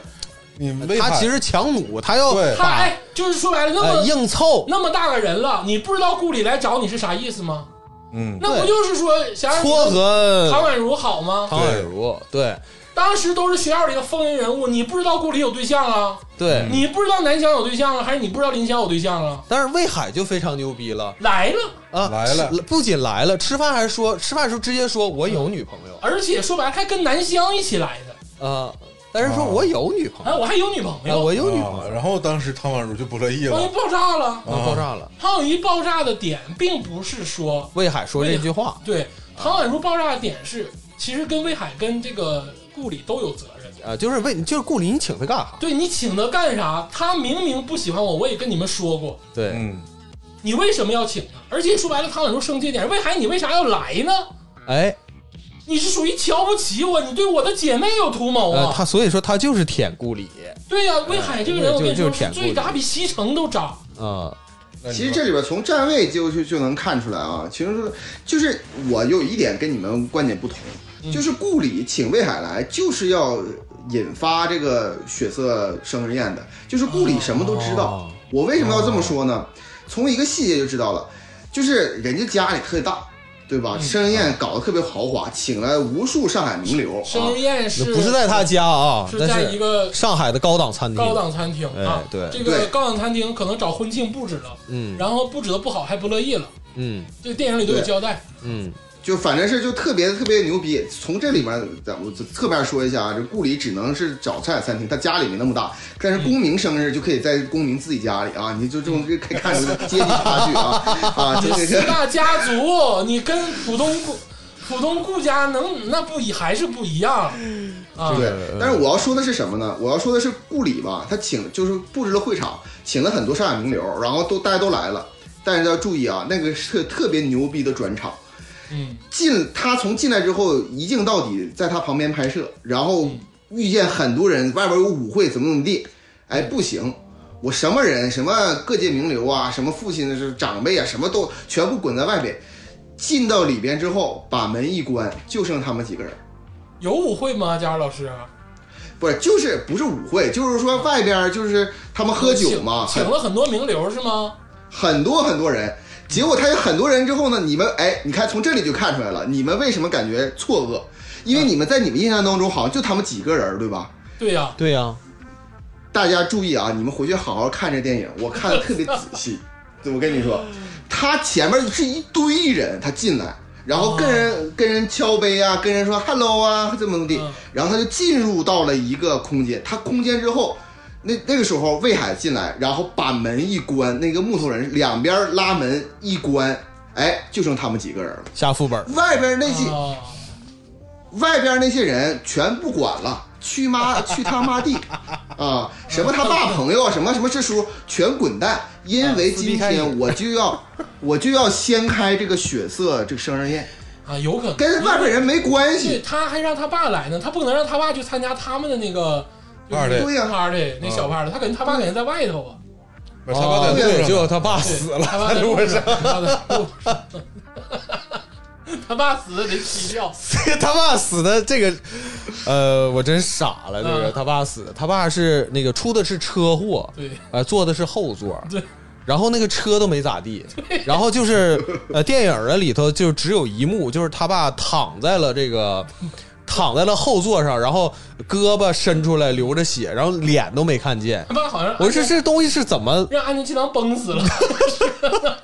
但是我其实我在这块儿就是虽虽虽然啊，就是说剧情上他爸死了，呃但我想他爸如果没迟到，看到他女儿被这个巴尔男拉菲性 啊浇脑袋要说呃浇脑，啤酒浇啤酒浇头 啊，他红酒浇脑，所以说这里边儿为什么我印象如此深刻呢？就是因为这个，在这一段的时候，我是跟这个瑶瑶一起就是观影哎的啊，进行观影的。在这里边儿，瑶瑶当时就有一个疑问，说：“哎，哎，这不是一个大型的生日宴吗？他怎么突然之间谁都不管了，完直接进到这个餐厅里边儿，然后把门一关，而且还把门一关，然后说什么生日宴正式开始，说这是怎么回事呢？我我从这里边儿就是瑶瑶很敏锐，我就明白这一季这一些这个整个生日宴的布布置，包括头嗯就是红酒浇头这个事儿，我觉得都是顾里其中暗中安排的。咋的呢？就不想好了呗，就是对，就是不想好了，就是要把这事儿全捅开干，就是就是就是情绪价值，给你们这输输送情绪价值，就是就是这样。这门儿一关，咔咔，咱们今天就在这事儿，就是决斗，就像是为什么我说特别像血色婚礼呢？你血色婚礼的时候，在那个里边也是他把请进来吃饭，完了把门一关，咔咔咔一顿大剑，给我全全全弄死，对吧？就道理就这样，把门一关，我一看这事儿他妈的就出大事儿了。这也解释了你们刚才说这个魏海为什么人进来。你看魏海像个鹌鹑似的进来，糯糯的啊，在那儿一坐，完低着头，嗯完了，并且特别不合时宜的在那儿说说啊，其实我已经跟谭如怎么怎么地了。这种事他是被逼无奈的，就顾里必须嗯就是我我睡了你，你得听我的，你知道吗？你得过来，过来把这事儿挑明白。对，没睡过，那时候没睡魏海呢。那时嗯候没你别激动，别激动。我跟你说咋回事儿啊？其实我分析啊，就是佳茹老师，如果说你往这方面推，如果说一切都是顾里有意而为之的话，顾里的目的是什么？顾里其实在这四部中一直有一个隐性的线索，嗯，就是阶级势力的争取、跟划分、跟斗争。嗯其实本质上所有的一切，最后落脚点其实是在顾源，因为最终的目的是要抖出来顾里跟席城睡过，对吧？嗯，顾里跟席城睡过，这个绿帽子戴在谁头上？戴在顾源身戴上在顾源的头上，啊，他就相当于侮辱了四大家族。这就是一种训练，啊对于顾源的一种训练，啊就是看你顾源跟不跟我黄，啊，我拿得住你。我觉哦我咱俩处对象期间，我还跟别人睡，我还让人捅出嗯来，你还得跟我处。我觉得吧，你们这都浅了，这这都浅了。你们想的都都小了，太小了太小了。哎呦，首先，我跟你说我的理解，我的理解就可能有点黑暗了啊。这个生日宴为什么叫做血色生日宴？因为红酒是血色啊不是因为红酒是血色的，因为顾里他爸死了啊，啊，这才哦是血色生日宴的本质。他爸的车祸是顾里安排的，一手策划。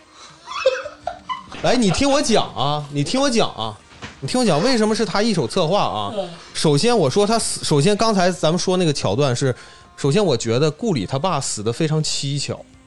这个确实，嗯死的非常蹊跷，嗯后出车祸后座死了，嗯，司机没死啊，咱们理解可能是后座没有系安全带。司机是李晨，啊，呃，司机是李晨， 你疯了吧？别别别别别，你这么一整复复杂了，复杂了。 这个这个这还不带两个集团互相借司机用的，你知道吧？ 没那么抠你抠没逼哎大啊，哥，这上半年狂飙没看吗？司机多大作用？嗯，有可能李晨双方间谍司机， 因为袁家也是四大家族之一啊。啊，我跟你说这事儿吧都不表，司机是谁都不重要，啊知道吧？我说为什么顾里，我说往黑暗了说嗯啊，就为什么顾里呢要策划这场血色生日宴，哎，把他爸做掉？不在场证明，哎，首先他当然不带党证明那是必须得有的，是不是？他策划的事儿，他总不能他自己开车吧？是不是？我说他就是为了要争夺集团的控制权，哎呃，顾家就是浦东顾家，而且你回忆一下，他开了第一，就是他爸死后开第一次这个董事会，他那个呃呃那个表面上把那个呃董事长那个席位给他让出来了，自己没坐到那儿。我觉得那个就是他妈的，哎呦我操他妈，是这么回事儿。我就我觉得那个是这么回事儿，哎对呀是这么回事儿。因为就你是这想么到回事儿顾准这个事儿，想到顾准的话，这个事儿就通了。然后他坐的那个呃右侧首位第一位啊，别人他妈都不鸡巴鸟他，知道吧？绝对，你看那个状态，别人他不鸟他，嗯说明什么？只有他爸死了，他上位才真正能有人鸟他。而且我跟你他说我是为什么？为什么说他跟他爸有 beef？他要杀了他爸，嗯因为他爸心里也没有他。哎，遗嘱里啊是这么说的：啊这个首先你的亲你的亲妈现在不是你的亲妈了，嗯把这个说白了就是把这个顾里他爸的这个他妈解解放出来了，就是你寻仇，你不用找他，不用找这个女人再寻仇了，嗯，这是第一点。第对二点是他爸把遗产虽然给了顾里，嗯但是我们在第四部里知道，嗯，这个遗产里亏空四个亿，嗯，有坑，这里有 这是一坑，个大坑。 这是个大坑。但是他爸把百分之二十隐藏股权给了顾准，给对，隐藏股权给了顾准。这隐藏股权里有六亿的金子。嗯，哎对，而且顾准哎马是场、冶炼厂、小别小木屋，这哎都是顾准的遗产，哎对，只是顾准最后向着他姐了而已。嗯因为 Neil，啊，因为你有 啊，有可能啊，这个事儿很有可对能。呀、因为因为顾里把 Neil 拿下了，啊他派的 Neil 去勾搭的顾准，哎，这招太绝了，太阴损了。啊，这招太他妈绝了。他他爸把所有的钱现金都留给，还有百分之二十的股权，就活动资金加上六亿金子都留给了对顾准。所以说你反推这个事儿，如果顾里不把他爸作死，嗯，那这个集团到最后就是顾里，他永远就是他只能靠自己的努力。他爸跟你说、哎想的非常明白，哎，他爸其实都已经知道顾里要整死他。嗯，他爸把所有的钱留给了顾准，然后让顾里去扛炸药包，嗯，两个人互相之间的斗争。嗯当时那四个亿啊，差点把顾里逼死，嗯，嗯，对，卖房子什么都卖了，怎么都还不了这个钱。嗯，他最后就是因为顾准这个偏向于他这面儿了，而且我，而且这里头特别，呃，我不知道有一个细节，你们有没有留意到啊？这个遗嘱，当时顾里知道这个遗嘱以后，他应该是据理表啊，他好像是第一次、首次知道他不是那个他妈亲生的，对他是那个就是说另外一个女人生的，对，但是顾里并没有表现出来惊讶，嗯，他可能以前他就知道了，有可能，他可能以前他就知道了，有可能知道了，不太确定。哎，知道了可能不太确定，但这个事儿也许也可能真正的成为说这个这个这个他作死他爸的一个诱因，对，我觉得这个很阴险。那咋作死的他爸呢？真是气囊给崩死的吗？制造车祸呀，制造车祸非常容易，而且制造车祸是唯一，我觉得是极少数的一后种座能死制造意外，但是不用负刑事责任。哎，呃，不是，我我不是说不不用负责这个这个这个不严谨嗯，即使如果即使是肇事方有刑事责任，但也是属于，呃，对对不是对故意杀人，对对对，哎，就是你其实这里边有很多佐证。咱们首先来说，咱们必须有一个前 提，就是为什么有个前跟我提呢？呼应上了。啊，对，为什么有个前提呢？就是说这个，咱首先来说，必须得说郭敬明导演啊，哎，把控演员和情节特别精准，是属于大师级啊，这是第一个前提。嗯第二个前提就是这个浦浦浦东顾家是一定要进军浦西的啊，就是这样的。啊，我觉得可能是他爸并没有这么大的野心，而咱们一直说这个顾里有很大的野心嘛，咱们通过几个佐证就可以非常佐证。首先来说，这个死的很蹊跷，这个不说了。其次是你看看他这个几呃，他爸死了之后发生的事儿。首先来说，在墓地里边谈遗嘱啊，这也算正常。完去董事会那个去那啥也算正常，但是你想想，顾里在他爸刚死没两天，他 E，为了进军 ME，他干了什么事儿？这个电影为什么说有的时候给人感觉有撕裂感？原因就是他前一段刚刚撕逼，非常的压抑的这个这个呃墓地镜头，紧接着就变成了顾里尝试色诱啊这个呃这个公民公公民，对，就这个呃之割裂啊，就是三十秒之内发生的。前半段刚刚参加婚礼，特别的难受，紧接着啊，我就为了进军普，参就加说明葬礼啊，对，结果你想想他这个心理， 他想进军浦西的这个浦东呃不浦西的决决心是有多么的强烈，肯定就是因为这个事儿跟他爸产生了 beef，嗯， 我就是觉得他爸死了，他一点儿也不悲伤，呃，完全看不出来。不是啊，就是是这么回事儿嗯。一个小姑娘生日当天嗯，就是撕破脸，跟跟朋友撕破脸了嗯，然后她爸没了，她妈呢就瞬间还知道她妈不是亲亲生的。对，这个所有事儿加一块儿，对于小姑娘打击挺大。呃，呃唠的有点太黑暗了。对呀、 你还有点恻隐之心呐。对呀、 嗯，接下来我要说一个事儿啊，嗯就是我要揭开一个惊天大秘密， 嗯就是我刚才有问了大家一个问题，简溪童子军事件大家都知道吧？ 啊，啊，这个在第二部里也是 呃匪夷所思啊，就刚上了啊，刚了，就是说白了，凌霄跟简溪在床上唠嗑，刚刚了，就马上可能就要开始这个啊翻云覆雨了。嗯，对，然后当时 林简溪就说说，哎，你这个小童子军。呃，然后 林霄就说啊，那你不是啊？简溪一下就刚，我不是啊。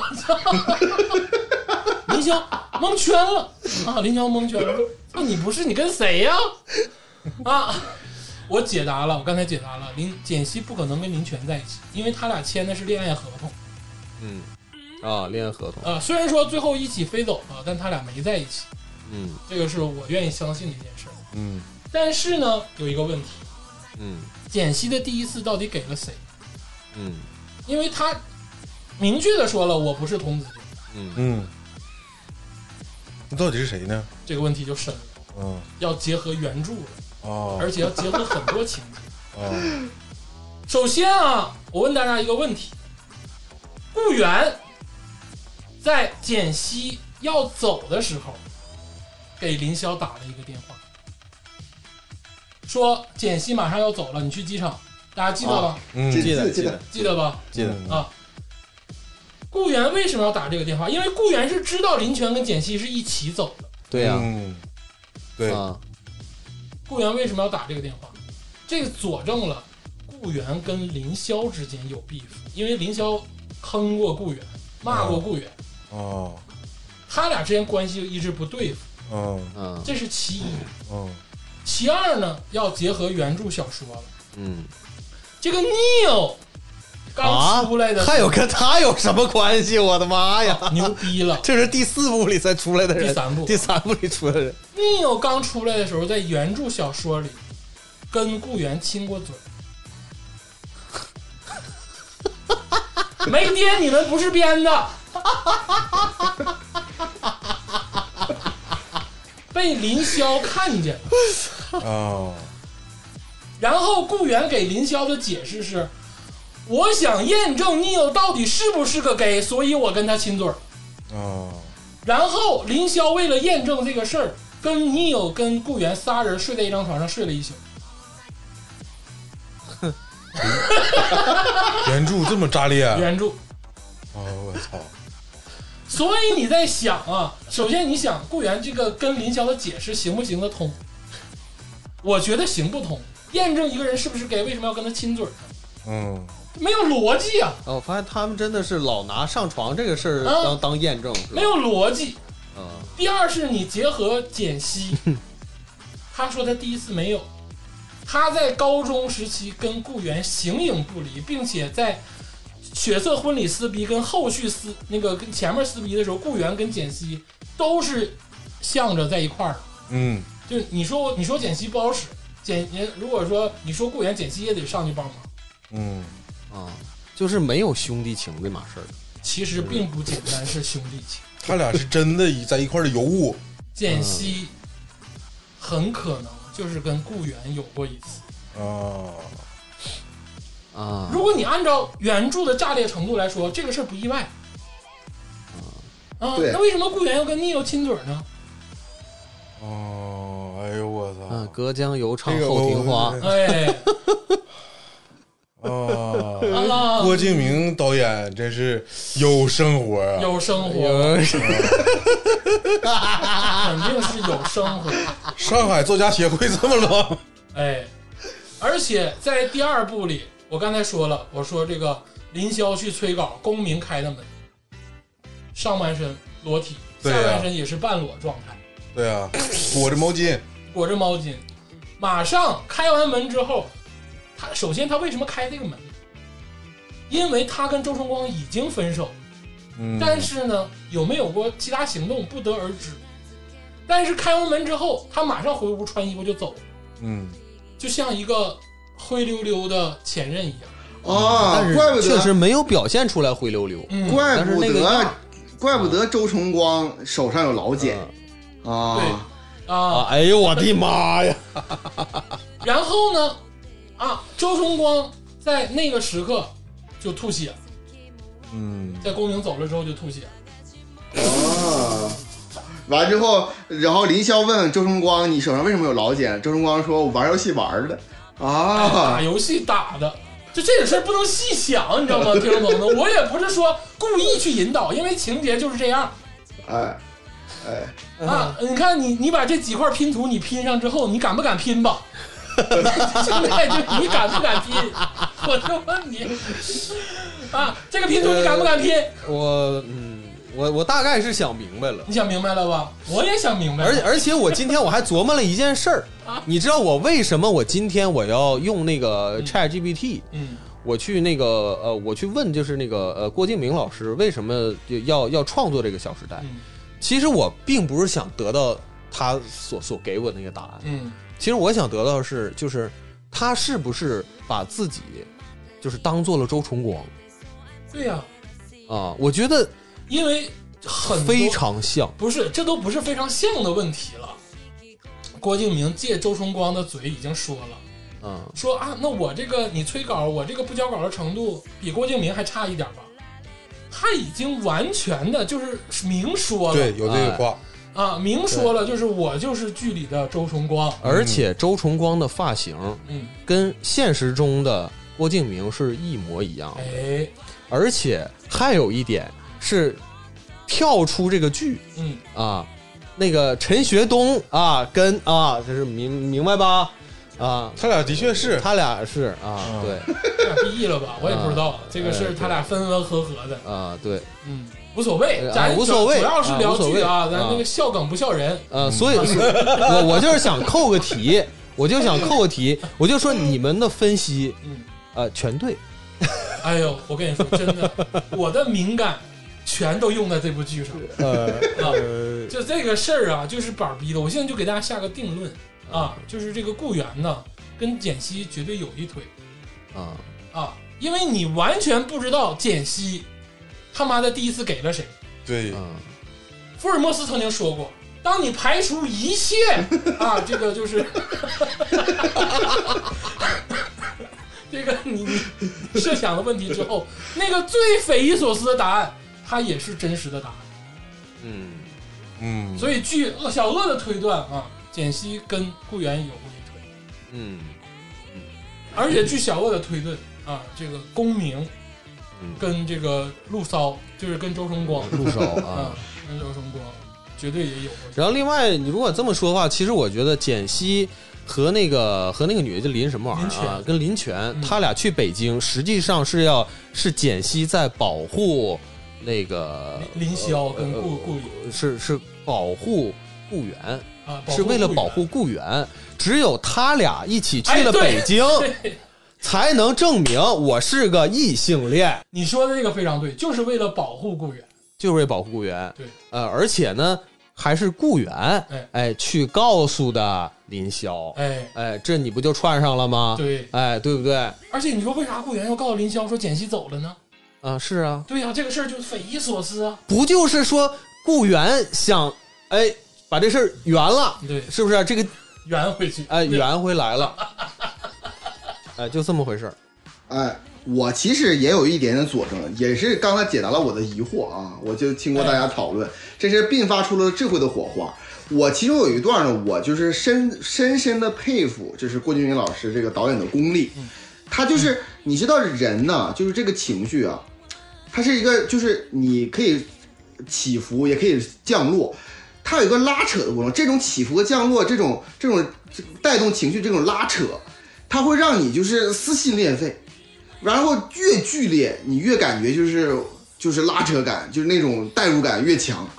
其中我四部《小时代》，我看看完，我觉得演技方面，这个呃导演方面最炸的一段，就发生在仅仅二十二秒当中，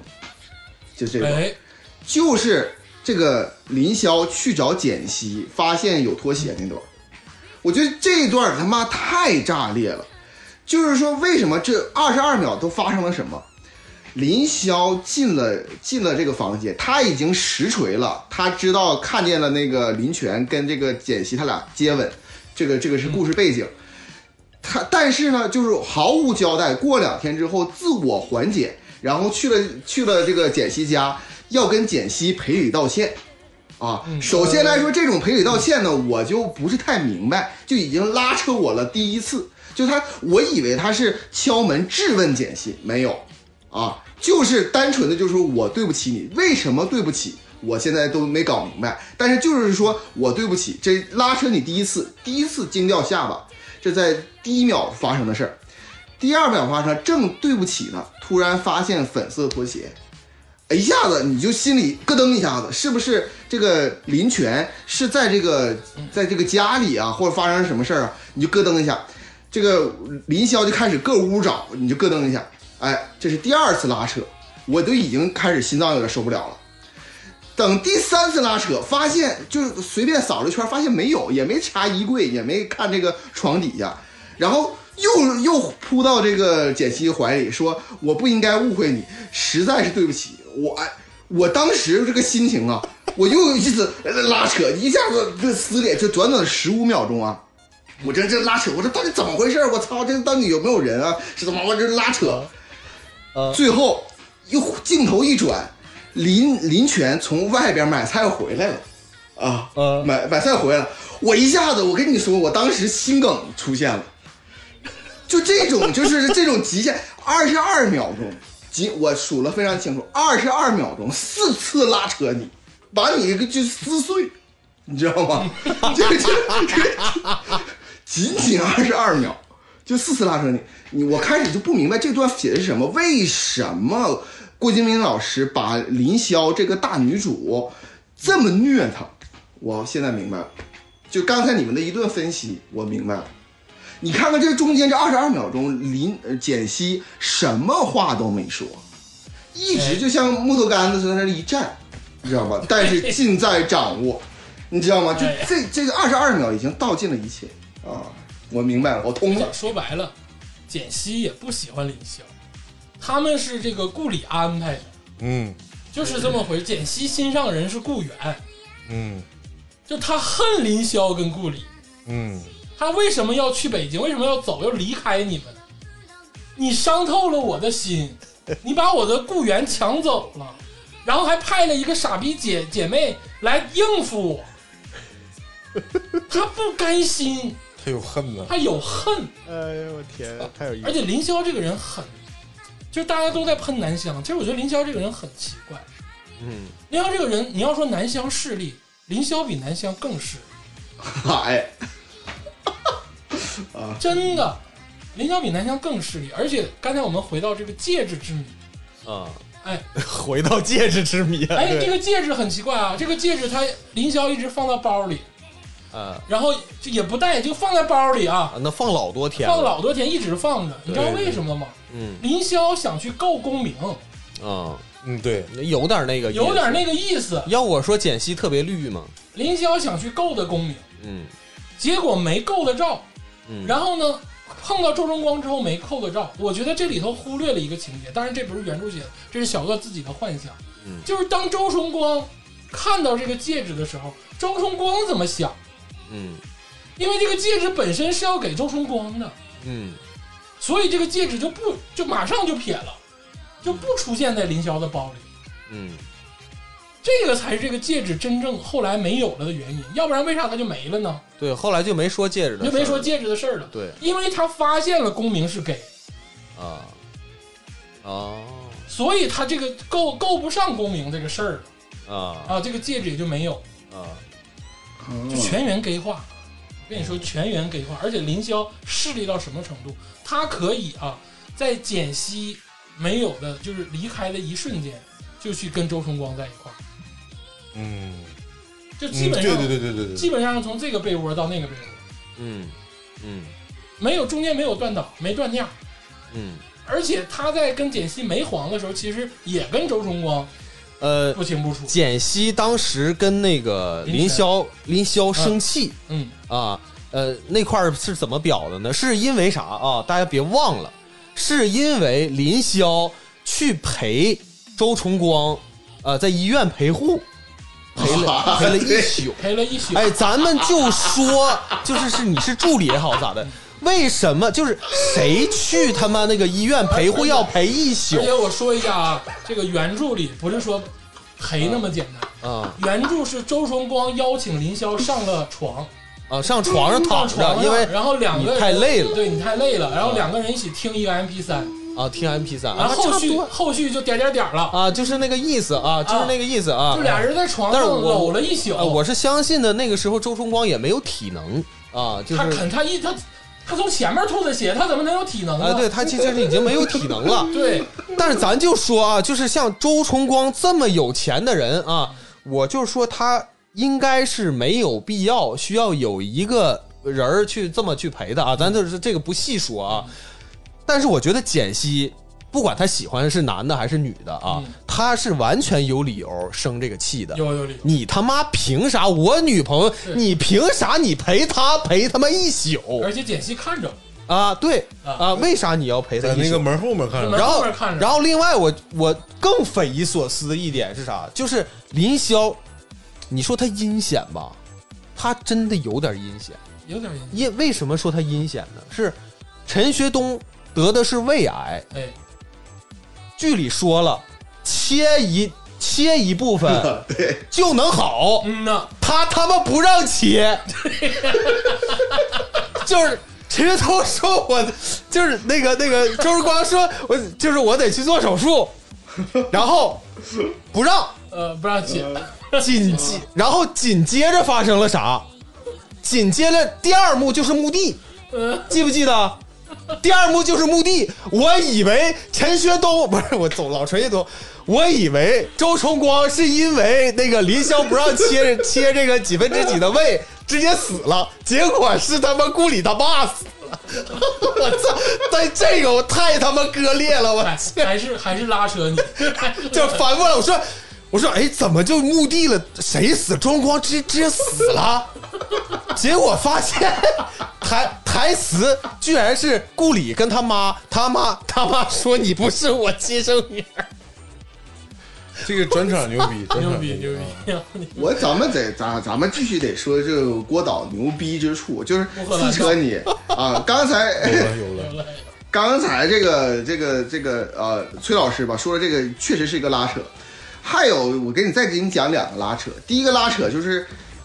就是林霄实锤这个这个简溪跟这个林泉他俩接吻，他俩而且还骗了他，打电话骗了他，然后正生气的质问他怎么怎么回事儿直接我跟你说，林简溪王霸之气一下他妈散发，一句反杀，说你跟周崇光在病房里干了什么？就他妈一句话，立刻小鸟依人啊，跪倒跪跪倒在前啊！这个我当时看着这个这个心情就撕扯，你知道不？拉扯完之后特别牛逼，但是这个不是最牛逼的，大家不要忘记一件事儿哎。当顾里跟席城说跟席城睡过这个事儿，已经是让人惊掉下巴了，对吧惊掉？下巴然后，然后这个这个呃这个南湘把这个一杯红酒啊泼到了顾里的头上之后发烂，发烂下一幕发生了什么？发生了南湘去 KTV 里边陪酒。 哎呦我去，这个事儿我简直，这个事儿我真 是我咋没赶上？我印象他妈太深刻了。就是你上一幕还是讲的这是这个浦东浦西两大贵族阶级啊之间撕扯的这事儿。我就是我感觉啊，就是上海离我遥不可及啊，就仿佛在天边一样。下一幕就走进了我的生活，你知道吗？就是南湘它有多天上一脚地下一脚啊！ 第一幕第一部里头，别忘了第一部里头最后的这个设计师主角是南湘，人家而公明还跟一个女的说了，赶紧给他签了。赶紧把他签了。对，赶紧把他我就说这个说，咱咱就说为什么没签上？就是林霄搞的鬼，很有这个可能啊。我因为就当时他在 M E，对吧？就是林霄没让他们签，有可能有可能啊，啊，有可能呃你不可能混的比我好，啊。但是那个时候，反正南湘他确实是没有去。没。没但咱们这么，么讲啊，如果他要去了 M E，嗯，他的工资我敢 断定啊，就是他比陪酒女少，他也少不了多 少。但还是比咱们就说少。你你你妈赌博，呃，欠钱欠高利贷，嗯是不是？你还钱的方式可能不止这这一种吧，就是一定要去 KTV 当陪酒女嗯，这个啊原著啊，我跟大家说一下，啊又是到我的这个速读原著的情节了。啊原著呢，南湘更牛逼。啊原著南湘在陪酒的时候呢，发现有一个来喝酒的大哥带了几十万现金，啊南湘一酒瓶子就把这个 大哥给整晕了，啊拿钱就跑 了，啊！拿钱就跑他了，不出来碰着西城了吗没？有拿钱就跑了。啊然后呢，给林霄打电话嗯，说：“林霄啊，我在火车站呢，我我抢别人钱了。”然我后，操！ 然后林霄就去火车站了。林霄当时还上班呢，也不知道为啥就能去火车站。啊，然后他俩就去南京了。上南京上南京之后开始给顾里打电话，啊说顾里呀、我那个那个跟林跟南湘在一块儿呢，南湘抢了几十万，然后顾里说没啥事儿，小事儿我办就完了，你俩在南京南京待着吧。十多天儿，顾里把这事儿给摆了，哎然后他俩又回来了。啊，重重杀事儿那吧不就相当于是顾里出不知道顾里不是你那么说就是那就相当于是顾里给了南湘几十万吗？对，类似吧，这不这不差不多的一个意思吗？对，就这个。然后他俩在南京就是吃喝玩乐，啊，泡温泉，干、啊就整挺多就挥霍，挥霍，呃，就挥霍挥霍， 啊。但是这个剧里头也啊牛逼牛逼了。牛逼，哎，我这里边吧，我就没看过小小说，小说只看过一点点。但我咱们就从这个电影里边分析啊。我跟你说，这个 KTV 这一幕啊，只发生就十几秒钟，它就它其实没表很多，就是十几秒钟。但这十几秒钟给我内心的这种冲击啊和震撼呢，就是太大了。就是说郭郭郭敬明老师真牛逼，我操，真屌，真牛逼。咱们说一下哈，就是那十几秒钟发生了什么？他没有拍 KTV 里边的事情，讲的是嗯这个南湘在里边喝多了出来，可见他他不是一个就是说呃扭扭捏捏的，心中还有什么很熟练，很熟练，嗯在里边一喝的就已经五五迷三道了啊，已经就是嗯很很熟练。他一出来之后就碰到了这个席城，席城对吧？哎席席城城，因为席城是那个 KTV 的客源啊，这个、哎，对，但是你对啊但西城是但 KTV 客人哎对，但是你啊西城就是说他，你说他说为了这个拥抱这个这个呃呃这个南湘也好，是因为挽回这个情感也好，他没有去阻止他，他没有进到 KTV 里边，而是一直默默等在门口。对不对？为什么他哦一出来立刻就咔就就就就就就见面？这里边信息量非常的大，你知道吗？而且你你想想，就是身为一个啊那个服装设计师啊，刚才这个崔老师说了，就咱们说钱不钱的都另说了，身为一个服装设计师，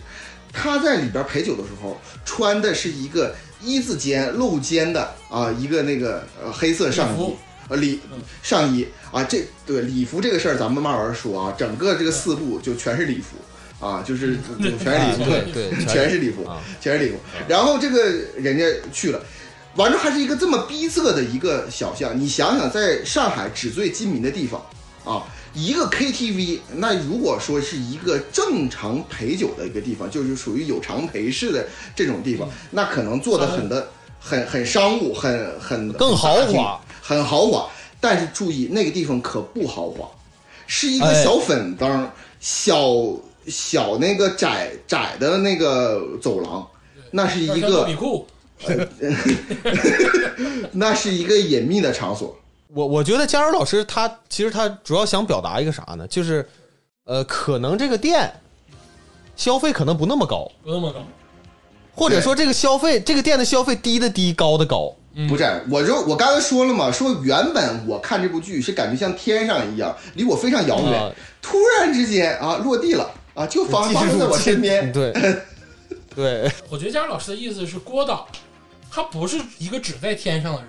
他非常熟悉地面上的环境，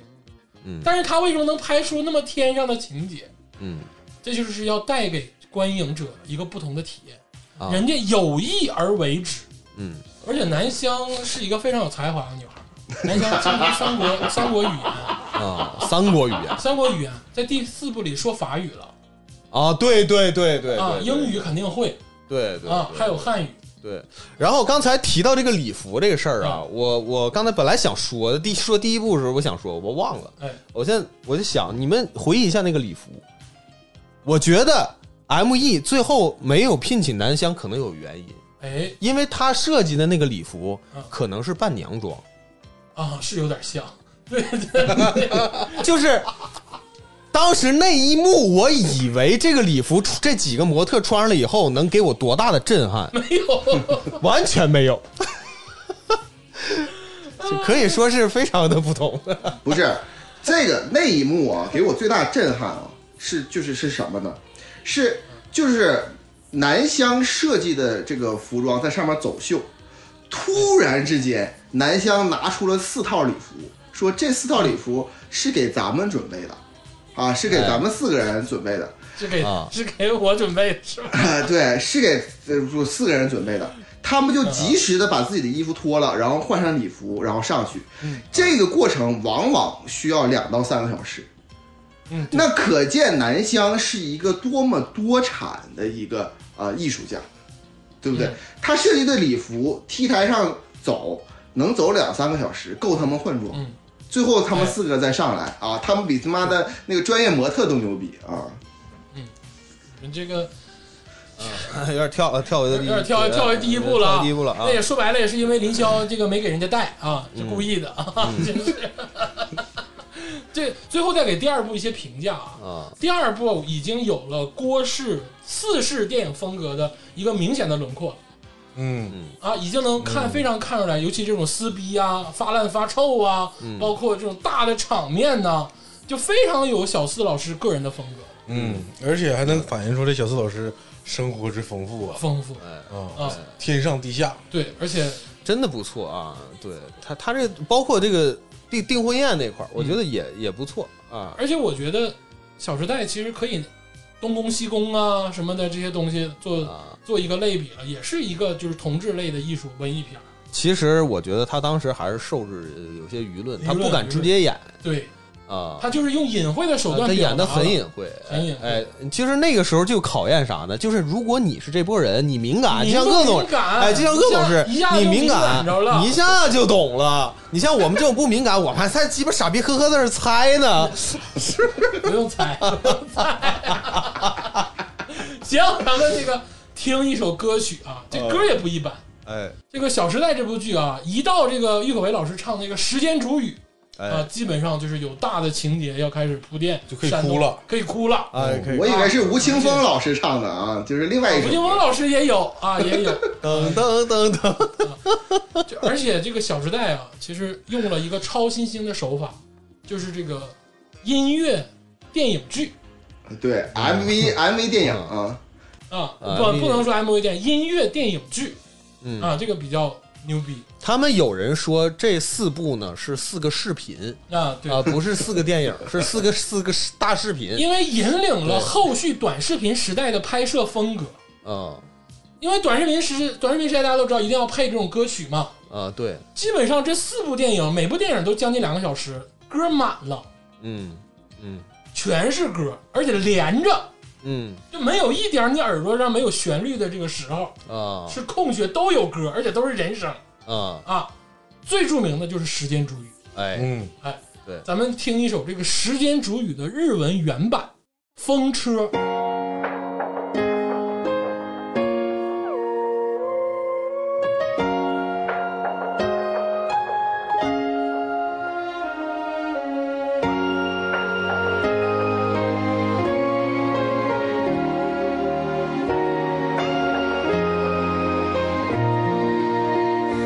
あれは中四後のほのか照れ隠し二人で歩こうと決めた川ではないけどいつの間にここにいつの間によそに水玉模様の僕は両手を振り返す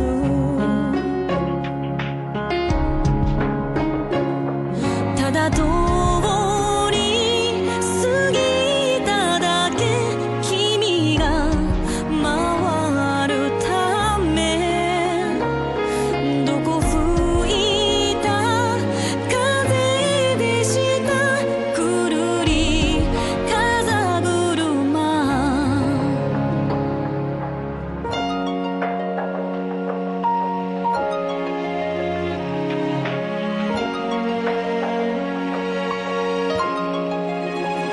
幸せだからと急にいい人にいつか帰ろうと決めた街ではないけどいつの間に変わり「いつの間に二人」「幸せな夢の中で綺麗に泳げたの」「ただお目にかかるため」「君が回るため」「どこ吹いた風でした」「くるり風車」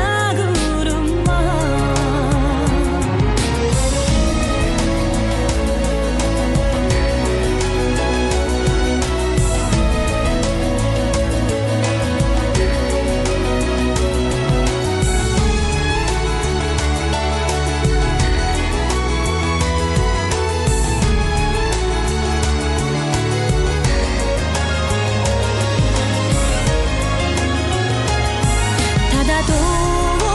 く離れても君が笑うためどこ吹いた風でしたくるり風車「待つことも恋でした」「くるり風車」「君が沈むまで僕と沈